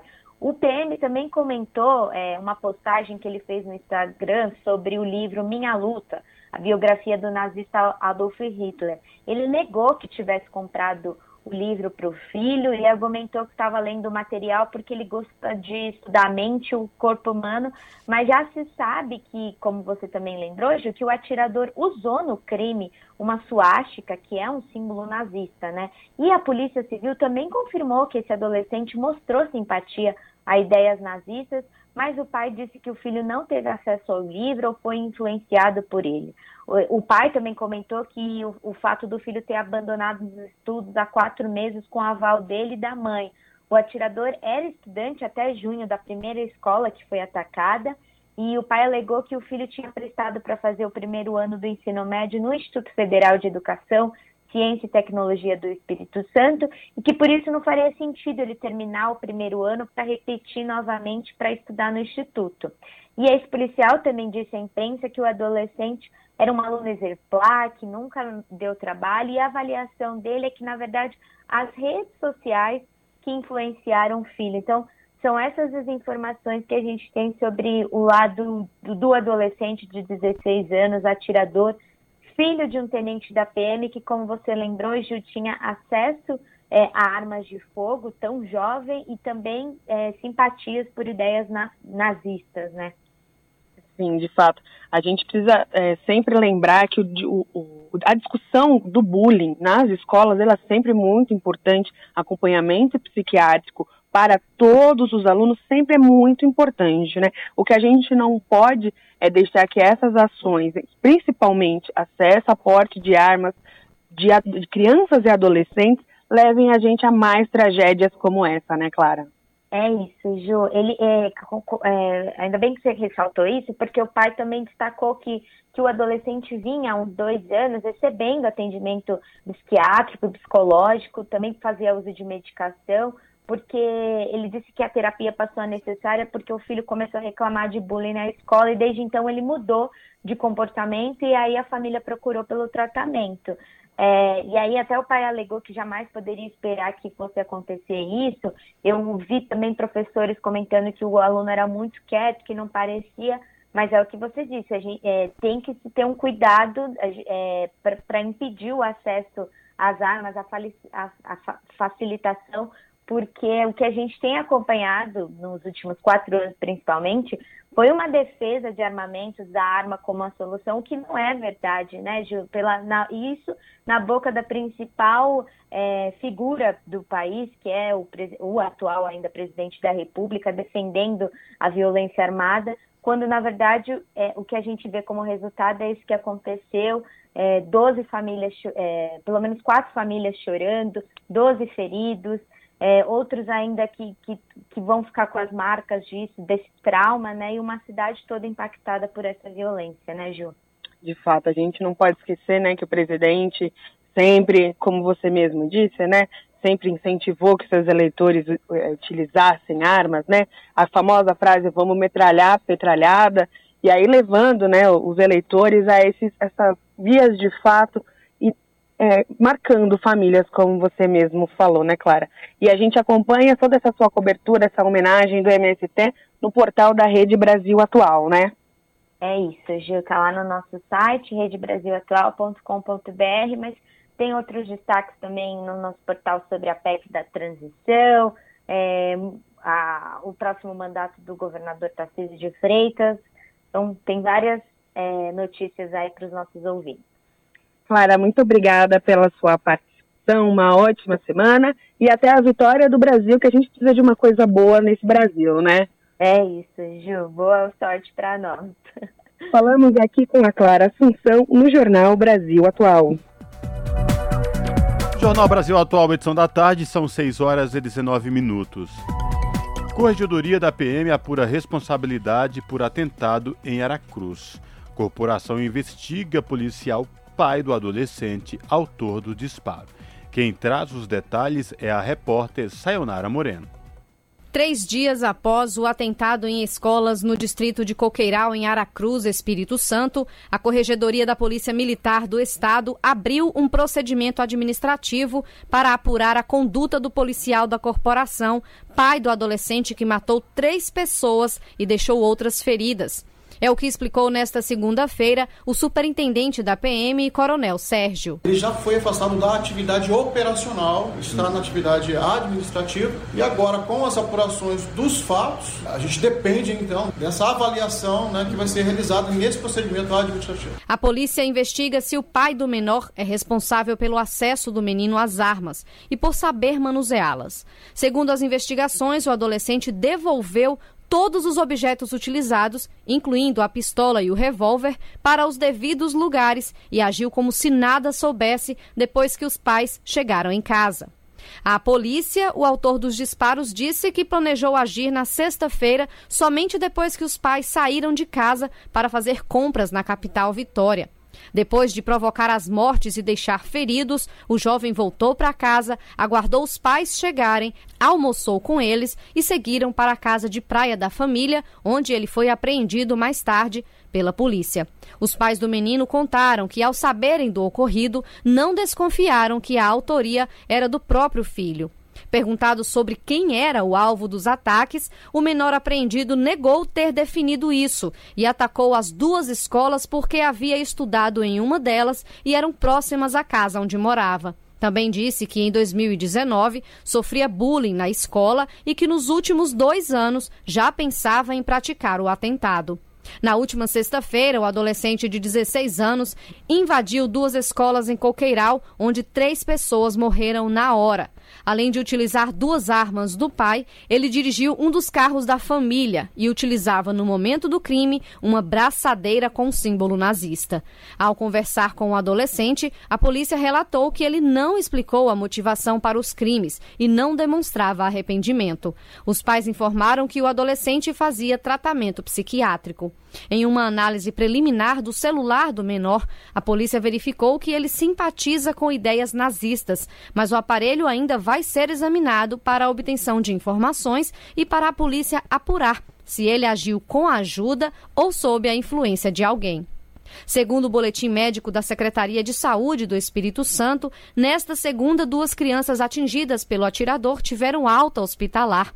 Um menino de 11 anos está estável na unidade semi-intensiva e uma garota de 14 anos está em estado muito grave, entubada na UTI. Além das crianças, duas mulheres seguem em estado grave. Outra está estável e aguarda uma nova cirurgia. Da Rádio Nacional em Brasília, Sayonara Moreno. Esse é o Jornal Brasil Atual, edição da tarde. Uma parceria com Brasil de Fato. Jornal Brasil Atual, edição da tarde, são 18 horas e 23 minutos. E o índice de confiança da indústria medido pela FGV caiu 3,6 pontos em novembro, depois de um revés de 3,8 pontos em outubro. Quem traz os detalhes é o repórter Lucas Coelho. O índice de confiança da indústria, medido pela Fundação Getúlio Vargas, caiu 3,6 pontos em novembro, depois de um revés de 3,8 pontos em outubro. Com o resultado, o índice atingiu 92,1 pontos, o pior resultado desde julho de 2020. O nível de utilização da capacidade instalada da indústria também recuou. Houve queda de 0,9 pontos, chegando a 79,8. No mês, 14 dos 19 segmentos industriais pesquisados pela instituição registraram variação negativa. O índice de situação atual fechou no menor patamar desde julho de 2020, período crítico de lockdown da pandemia brasileira. O resultado de menos 4,6 foi puxado por queda do indicador que mede a percepção sobre a demanda. O índice que mede as expectativas caiu 2,4 pontos e também atingiu o pior resultado desde julho de 2020. O recuo foi puxado pelo indicador que mede a tendência dos negócios para os próximos seis meses. No horizonte de três meses, as perspectivas sobre emprego cederam pelo segundo mês seguido, caindo 2,5 pontos para 99,3. É a primeira vez que o indicador fica abaixo dos 100 pontos depois de sete meses seguidos acima do nível neutro, o que sinaliza uma desaceleração das contratações nos próximos meses. Com a supervisão de Elifas Levi, da Rádio Nacional no Rio de Janeiro, Lucas Coelho. São 6 horas e 24 minutos. Entre contratações e demissões, o país teve saldo de pouco mais de 159 mil postos de trabalho formais em outubro, segundo dados do Cadastro Geral de Empregados e Desempregados, que é o novo CAGED, divulgado nesta terça-feira pelo Ministério do Trabalho e Previdência. O resultado, embora positivo, mostra a redução do ritmo de admissões inferior ao de admissões e salário menor. Entre os setores de atividade, houve forte concentração em serviços, em parte por conta das festas de fim de ano. A indústria e a construção civil ficaram mais próximas da estabilidade. O saldo no ano é de 2 milhões e 230 mil vagas, mas o ritmo de admissões é menor que o de demissões, segundo os dados do próprio CAGED. Enquanto as contratações cresceram 10,4% de janeiro a outubro, em comparação com o igual período do ano passado, os desligamentos aumentaram 15,4%. Ainda pelos dados divulgados hoje, o salário médio de admissão gira em torno de R$ 1.932. É 2,4% menor que o desligamento, que fica em torno de R$ 1.981. Ou seja, quem entra ganha menos do que aquele que perde o emprego. O salário dos contratados também cai há dois meses. Custo de vida, emprego e desemprego, cesta básica, tarifas públicas, salário mínimo. Agora, na Brasil Atual, a análise do DIEESE. Patrícia Pelatieri, diretora adjunta do Diese, comenta como a inadimplência em recursos livres no Brasil avançou em outubro para um nível mais alto em quase quatro anos, segundo dados do Banco Central. Em meio ao alto custo dos empréstimos após o agressivo ciclo de apertamento monetário, a inadimplência em recursos livres, em que os bancos têm autonomia para definir taxa de juros, aumentou de 4,10% em setembro para 4,20% em outubro, chegando ao maior patamar desde agosto de 2018. Qual a sua análise, Patrícia? Na verdade, isso estava anunciado, né? Quando você tem uma conjuntura onde a, a renda ela da, da, da, maior parte da população, né, dos trabalhadores e trabalhadoras brasileiros, vem caindo. Expressivas na renda real do trabalho, né, de mais de 10%, e a taxa de juros aumenta é, além de uma inflação básica, né, que é a inflação de alimentos, que é a inflação que atinge as populações mais empobrecidas, ela é muito alta, muito mais alta que a média, o resultado disso é, sem dúvida, a inadimplência. E aqui, na verdade, quando a gente. Acho que é importante a gente pontuar que é, conta que como inadimplência aqueles atrasos né, no, no, no, nos pagamentos acima de 90 dias.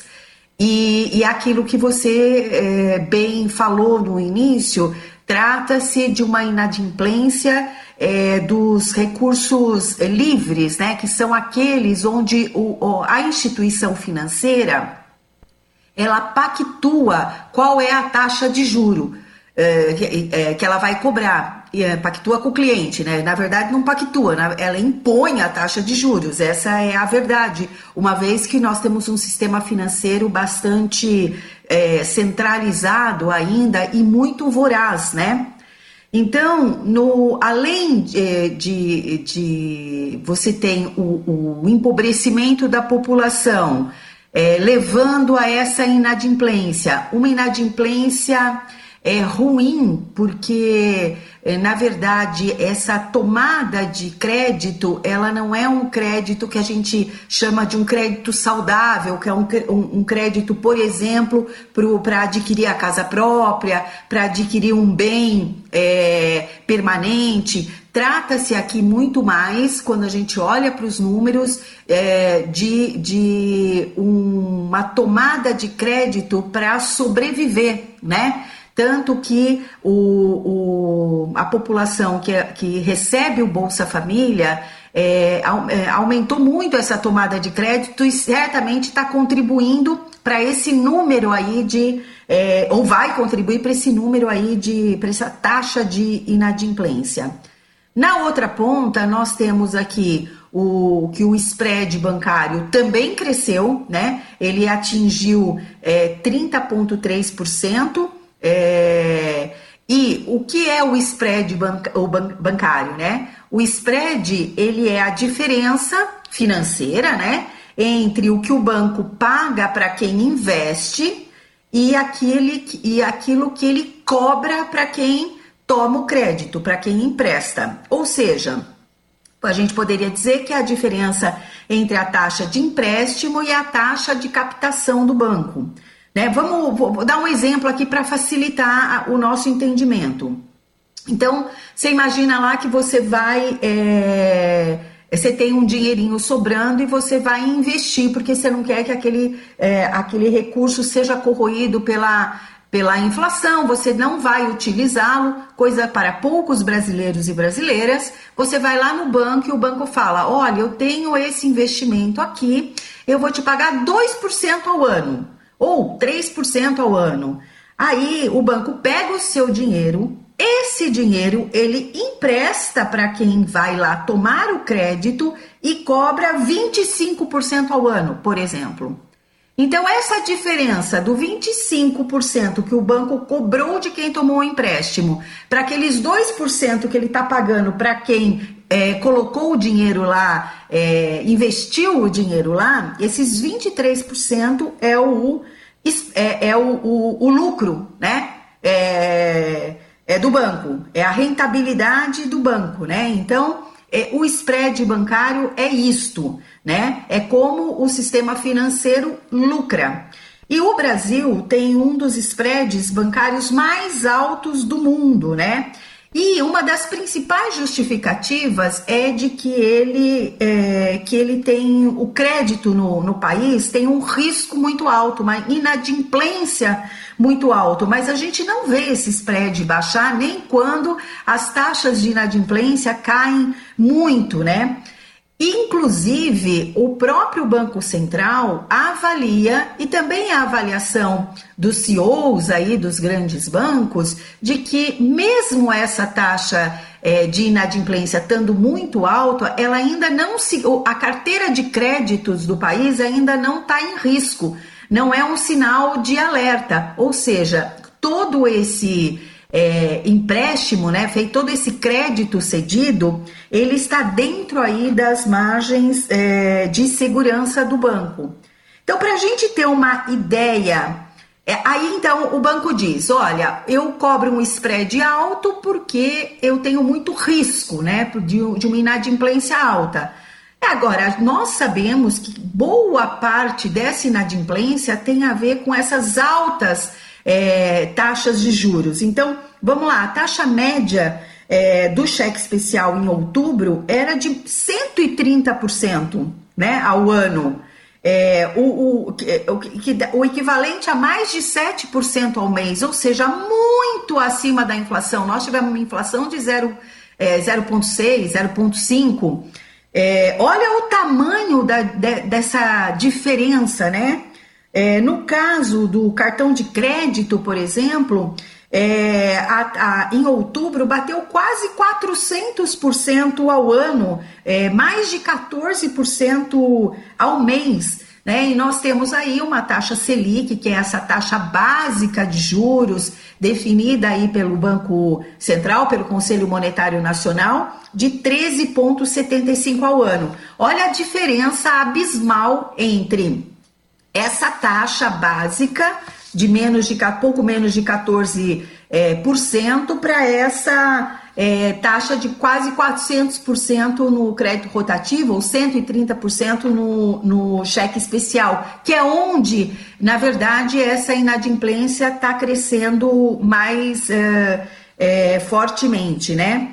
É, um, um, uma, uma pesquisa recente, né, do, do mês passado da é, da Confederação Nacional dos Dirigentes Logistas, do SPC do Brasil, indicou que em cada 10 brasileiros, quatro estavam em situação de inadimplência em outubro. Isso nós estamos falando de 64,8 é, milhões de pessoas, quase 65 milhões de brasileiros e brasileiras que estão é, é, inadimplentes, né? o que é muito é, é uma situação muito difícil e boa parte, metade dessa dívida é dívida bancária. Ou seja, esse papel dos bancos precisa ser rediscutido é, urgentemente, porque é, é, essa liberdade né, em cobrar essas taxas tão extorsivas, porque metade do endivida, das, das famílias endividadas são dívidas com os bancos. E na outra ponta, Glauco, a gente tem aí o que o, os grandes bancos continuam batendo recordes né, em, em, lucro líquido. O lucro líquido do sistema bancário, é, nos últimos 12 meses, se a gente pegar o primeiro semestre de 2022, foi de 138 bilhões. Né? Ele só cresce, tem uma expectativa de lucro aí é, é para o segundo semestre desses grandes bancos, Itaú, Banco do Brasil, Bradesco, Santander, que atinge aí 25 bilhões, né? um avanço aí de 9% em relação ao terceiro trimestre é, do ano passado. Então, o, o, eu diria que o grande desafio é como é que você pode é, tra tratar isso, é, é fazer um equilíbrio entre as necessidades da população é, brasileira e o papel do sistema financeiro nesse alavancar do desenvolvimento econômico. É difícil pensar um país se desenvolvendo se grande parte da sua população precisa tomar crédito ou para comprar alimento ou para pagar uma conta de luz, é simplesmente é, impossível a gente pensar num desenvolvimento de fato econômico é, sem enfrentar esse enorme desafio. Nós ainda temos essa possibilidade né, de grandes bancos públicos, né, porque o Banco do Brasil é um dos maiores bancos está é, tá aí entre os cinco grandes gigantes né, do sistema financeiro e, e, com uma capilaridade enorme, mesmo ele tendo sido enxugado no último período fortemente, né? Pós 2016, pós golpe, houve um fechamento intenso de agências, mas de todo modo ele ainda tem uma capilaridade enorme e joga um papel essencial aí é, na economia. E, e um outro ponto que nós precisamos discutir é nessa, nessa perspectiva de, de, uma, de um governo mais participativo, como já foi o, os primeiros governos é, Lula, e está no programa de governo é, do presidente Lula, é, é sim que a sociedade, né, os trabalhadores, o mesmo o, o, o o campo produtivo, os empresários, tem que ter assento no Conselho Monetário Nacional. Né? Um dos papéis do Banco Central está lá definido, é garantir não só a estabilidade da moeda, mas também o, o, o ganho social. Então, isso precisa ser cobrado. Portanto, ampliar aí o assento e garantir a participação é, dos trabalhadores na, no Conselho Monetário Nacional é um bom caminho para a gente conseguir aí fazer esse enfrentamento para além da, da, da utilização aí do, desse ferramental que são os bancos públicos. Patrícia Pellatieri, diretora adjunta do DIEESE para o Jornal Brasil Atual. Jornal Brasil Atual, edição da tarde, são 6 horas e 38 minutos. Tentativas de fraudes de identidade superam 3 milhões, é o que aponta o Serasa. Fraudes relacionadas com o segmento de bancos e cartões lideram com 1,7 milhão. Quem traz os detalhes é o repórter Lucas Coelho. Segundo o um indicador da Serasa Experian, de janeiro a setembro deste ano, foram registradas mais de 3 milhões de tentativas de fraude de identidade contra o consumidor, representando uma tentativa a cada 8 segundos. As tentativas de fraude relacionadas com o segmento de bancos e cartões lideram com 1 milhão e 700 mil. Em segundo lugar estão as financeiras, com 528 mil tentativas, seguido pelo setor de serviços, com 457 mil. O varejo aparece em quarto lugar, com 254 mil pessoas, e telefonia em último lugar, com 79 mil. A população com idade entre 36 e 50 anos foi a que mais sofreu, com 1 milhão e 100 mil tentativas de golpe. Em segundo lugar estão os consumidores de 26 a 35 anos, que sofreram 839 mil tentativas. Depois aparecem as pessoas de 51 a 60 anos, com 427 mil até 25 anos com 349 mil e acima de 60 anos com 334 mil tentativas. Por estados, São Paulo lidera o ranking com cerca de 934 mil tentativas em nove meses. Na sequência, aparecem o Rio de Janeiro com 331 mil, Minas Gerais com 263 mil, Paraná com 201 mil e Rio Grande do Sul com 151 mil tentativas. As três últimas posições são ocupadas pelo Acre com 8.432, Amapá com 8.363 e, em último, Roraima com 5.841. A Serasa recomenda que nas compras online o consumidor só inclua as informações pessoais e dados bancários se tiver certeza que se trata de um site seguro. O comprador também deve desconfiar de ofertas com preços muito baixos, pois é sempre com atrativos assim e usando nomes de lojas conhecidas que os cybercriminosos aproveitam para tentar roubar dados pessoais. Com a supervisão de Elifas Levi, da Rádio Nacional do Rio de Janeiro, Lucas Coelho. Você está ouvindo? Jornal Brasil Atual, edição da tarde. Uma parceria com Brasil de Fato. 18 horas e 41 minutos. Quais são os direitos das pessoas com deficiência no mundo do trabalho? Qualquer discriminação em relação ao salário e a critérios de admissão são proibidas pela Constituição Federal. Com reportagem de Mariana Lemos, a locução é de Douglas Matos, do Brasil de Fato. As pessoas com deficiência têm amparo legal nas relações de trabalho, na Constituição, no Estatuto da Pessoa com Deficiência e na CLT. Direitos como cotas, prioridade processual, aposentadoria e proteção à pessoa que sofre de discriminação são previstos nessas leis. Portanto, qualquer discriminação em relação ao salário ou a critérios de admissão do trabalhador com deficiência são proibidos. Vale ressaltar que isso também se aplica à recusa em promover acessibilidade a quem necessita. E mais, a dispensa discriminatória, ou seja, quando o valor social do trabalho e a dignidade humana são violados, o trabalhador, portador de deficiência, possui o direito de requerer indenização por danos morais e reintegração ao emprego com ressarcimento integral de todo o período em que ficar afastado. De acordo com a lei da Previdência Social, as empresas que possuem 100 ou mais trabalhadores contratados devem abrir reserva de vagas de 2% a 5% a beneficiários reabilitados ou pessoas com deficiência. É importante saber também que a pessoa portadora de deficiência possui o direito à aposentadoria diferenciada por meio do INSS. Para isso, é necessário comprovar o tempo de contribuição mínimo necessário conforme o grau de deficiência que é avaliado em perícia realizada pelo Instituto. As pessoas com deficiência de 18 anos ou mais devem ter a validade do contrato de aprendizagem anotado na carteira de trabalho, não se restringindo a dois anos, como previsto na CLT para os demais contratos desse tipo. Vale ressaltar também que as pessoas com deficiência possuem prioridade na fila de processos trabalhistas garantidas na legislação. Para conseguir a preferência, é preciso fazer um requerimento ao juiz comprovando essa condição. De São Paulo, da Rádio Brasil de Fato, com reportagem de Mariana Lemos, locução Douglas Matos.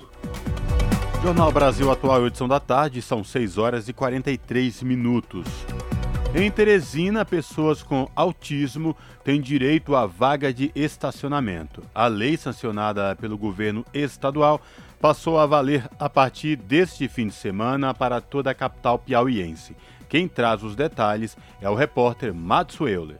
Teresina passou a ser mais uma cidade do país onde os estabelecimentos privados precisam obrigatoriamente oferecer vagas de estacionamento para pessoas com autismo. A lei sancionada pelo governo estadual já está em vigor em toda a capital piauiense. Segundo a medida, estabelecimentos privados que possuem vagas preferenciais destinadas a pessoas com deficiência terão que indicar, no mínimo, uma delas para pessoas com transtorno do espectro autista. As vagas deverão ser sinalizadas com o símbolo do Dia Mundial de Conscientização do Autismo.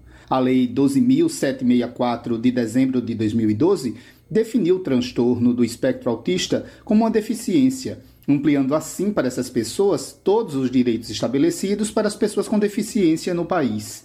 Sendo assim, os autistas têm direito à vaga especial no estacionamento público, privado e na área azul, mesmo que não sejam os condutores do veículo. A garantia que estas vagas fiquem localizadas em áreas estratégicas próximas à porta de entrada de shoppings e supermercados, por exemplo, não é casual como explica o psicólogo especialista no transtorno do espectro autista, Marlon da Costa. Pessoas autistas possuem dificuldades sensoriais, seja com barulho, cheiro, som, multidões.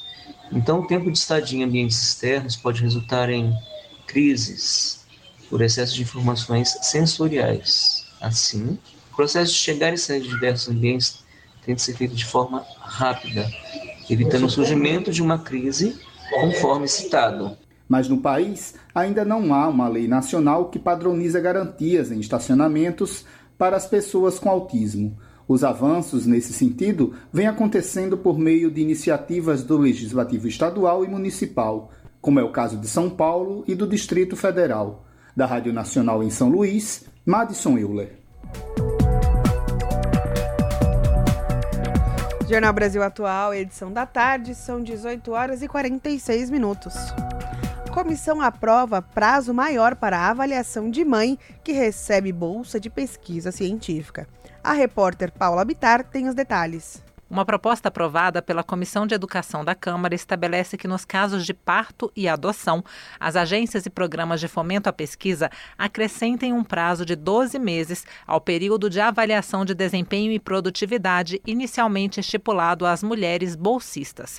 Segundo a relatora, a deputada Tabata Amaral, do PSB de São Paulo, a ideia do projeto é preencher uma lacuna existente na legislação. Leve em consideração a importância desse período inicial da maternidade quando existem inúmeras tarefas ligadas ao cuidado do bebê, que mais uma vez sobrecarrega de alguma forma as mulheres e acaba reduzindo o tempo que elas têm para se dedicar às atividades acadêmicas. Ou seja, o PL ele preenche uma lacuna muito importante com a, a, ampliação do prazo de avaliação do desempenho e, obviamente, ele tem um olhar mais holístico para essas mães que enfrentam duplas, triplas, quádruplas jornadas de trabalho quando tem que aliar o trabalho de casa, o cuidado do bebê, a maternidade com os estudos com a vida profissional. O texto aprovado também determina que sempre que houver exigência de cadastro em sistema de informações curriculares por parte de programas e agências de fomento à pesquisa ou de instituição de ensino superior, como a plataforma Lattes, sejam disponibilizados campos específicos para a inserção das informações relativas ao período do afastamento temporário. A proposta ainda precisa ser avaliada pela Comissão de Constituição e Justiça. Da Rádio Câmara de Brasília, Paula Bitar. São 6 horas e 47 minutos. A Argentina despede-se de Hebe de Bonafini na histórica Marcha das Mães da Praça de Maio. Milhares de pessoas compareceram à primeira marcha sem Hebe, tal como desejava, suas cinzas foram enterradas na praça. Quem traz os detalhes é a repórter Fernanda Paixão, do Brasil de Fato. No dia 20 de novembro, a notícia da morte de Hebe de Bonafini, aos 93 anos, comoveu a Argentina e o mundo. Mãe da Praça de Maio, Hebe se tornou uma ativista pelos direitos humanos após o desaparecimento dos seus filhos, Jorge e Raul, durante a ditadura militar. Na virada do milênio, Hebe escolheu a praça como palco para receber o novo ano e fez um discurso histórico na noite de 31 de dezembro de 1999. Esta praça nasceu para a revolução, e a revolução se faz todos os dias, todas as horas, todos os minutos da vida.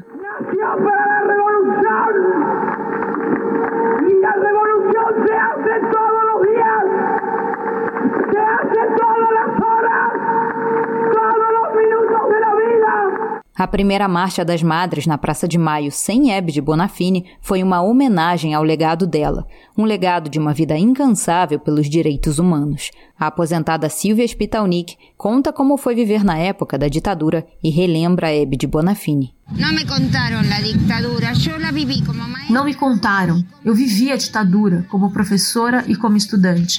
A repressão foi severa, e as mais valentes foram as mães, as avós e os órgãos de direitos humanos que saíam para protestar quando tudo era completamente impossível e difícil. Sem as mães e sem as avós, não alcançaríamos a democracia. Sem abuela, sem organismos, não íamos a chegar à democracia.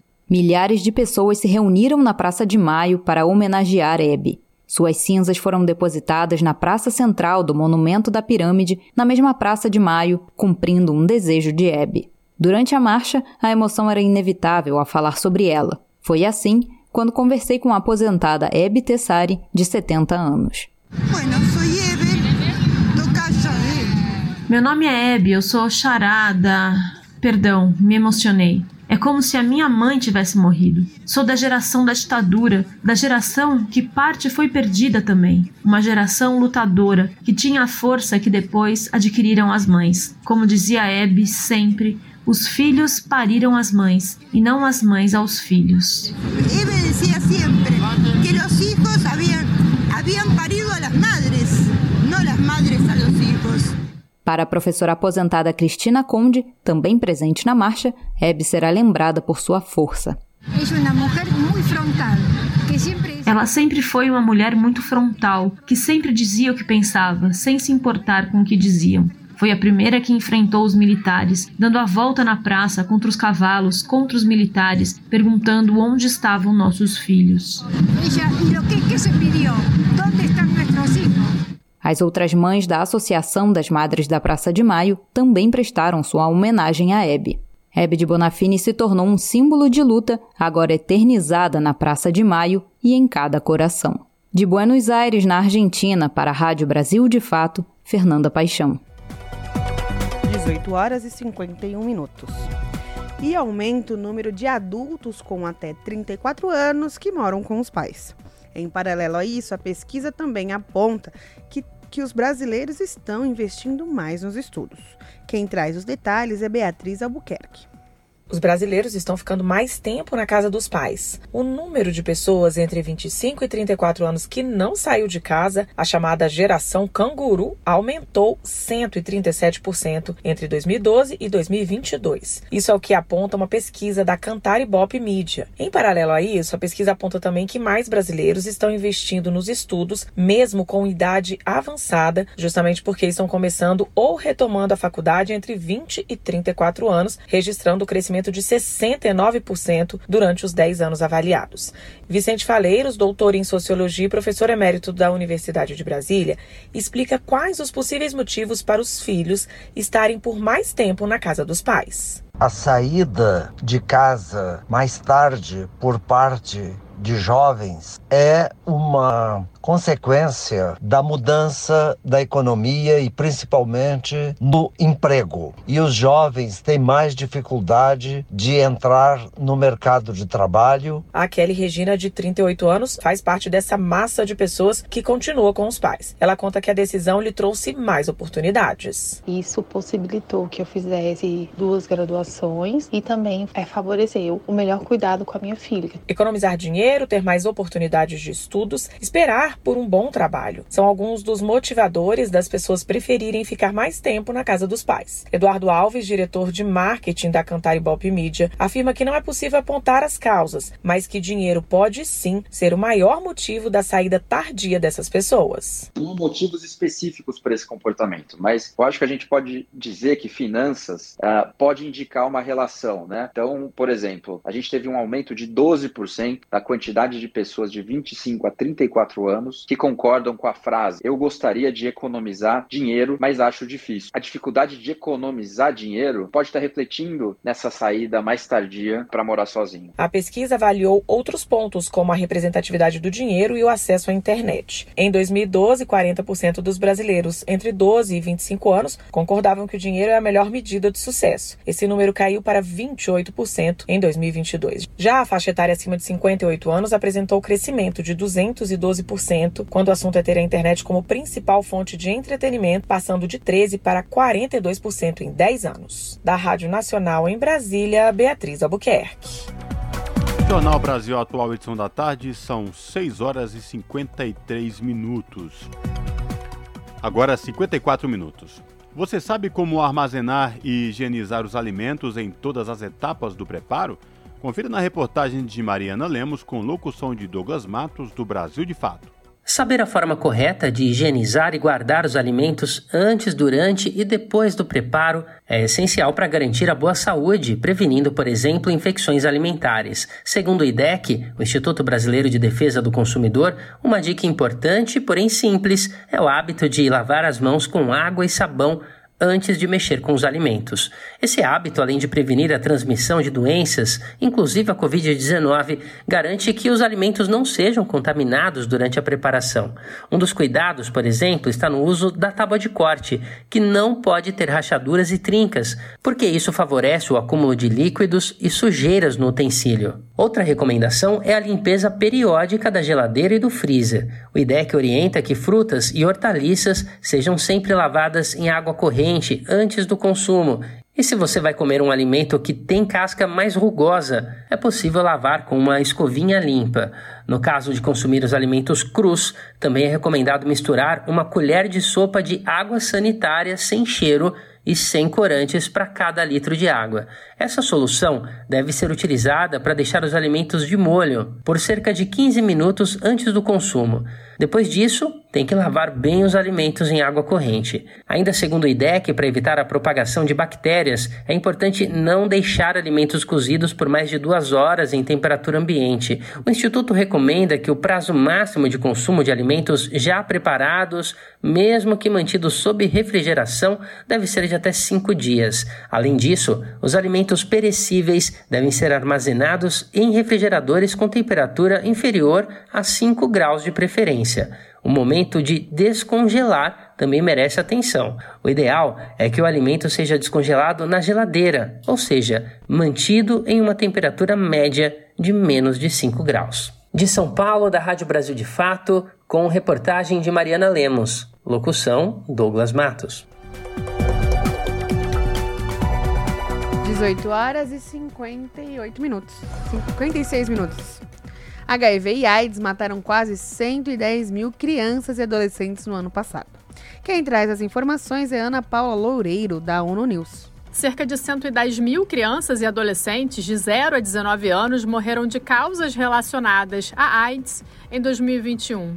Atualmente, o número de jovens vivendo com HIV é de mais de 2 milhões e meio. Os dados são do mais recente relatório global do Fundo das Nações Unidas para a Infância, UNICEF. O documento foi divulgado às vésperas do Dia Mundial de Combate à AIDS, marcado neste 1 de dezembro. A agência alerta que o progresso na prevenção e tratamento do HIV em crianças, adolescentes e grávidas quase estagnou nos últimos três anos e muitas regiões permanecem sem cobertura e serviços de saúde após a pandemia.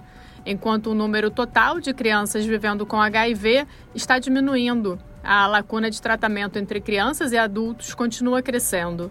Nos países mais afetados, a cobertura para crianças ficou em 56% em 2020, mas caiu para 54% no ano passado. Entre as razões para esse declínio estão a pandemia de Covid-19 e outras crises globais que aumentaram a marginalização e pobreza, mas também é um reflexo da diminuição da vontade política e de uma resposta debilitada à AIDS em crianças. Globalmente, apenas 52% de crianças vivendo com HIV tiveram acesso ao tratamento nos últimos anos. Apesar de representarem apenas 7% do total de pessoas vivendo com HIV, crianças e adolescentes representaram 17% de todas as mortes relacionadas à AIDS e 21% de novas infecções por HIV no ano passado. Da ONU News em Nova York, Ana Paula Loureiro. Na Rádio Brasil Atual, tempo e temperatura. A previsão do tempo para amanhã na capital paulista é parecida com a de hoje. A cidade terá manhã de sol com muitas nuvens e tarde e noite com pancadas de chuva.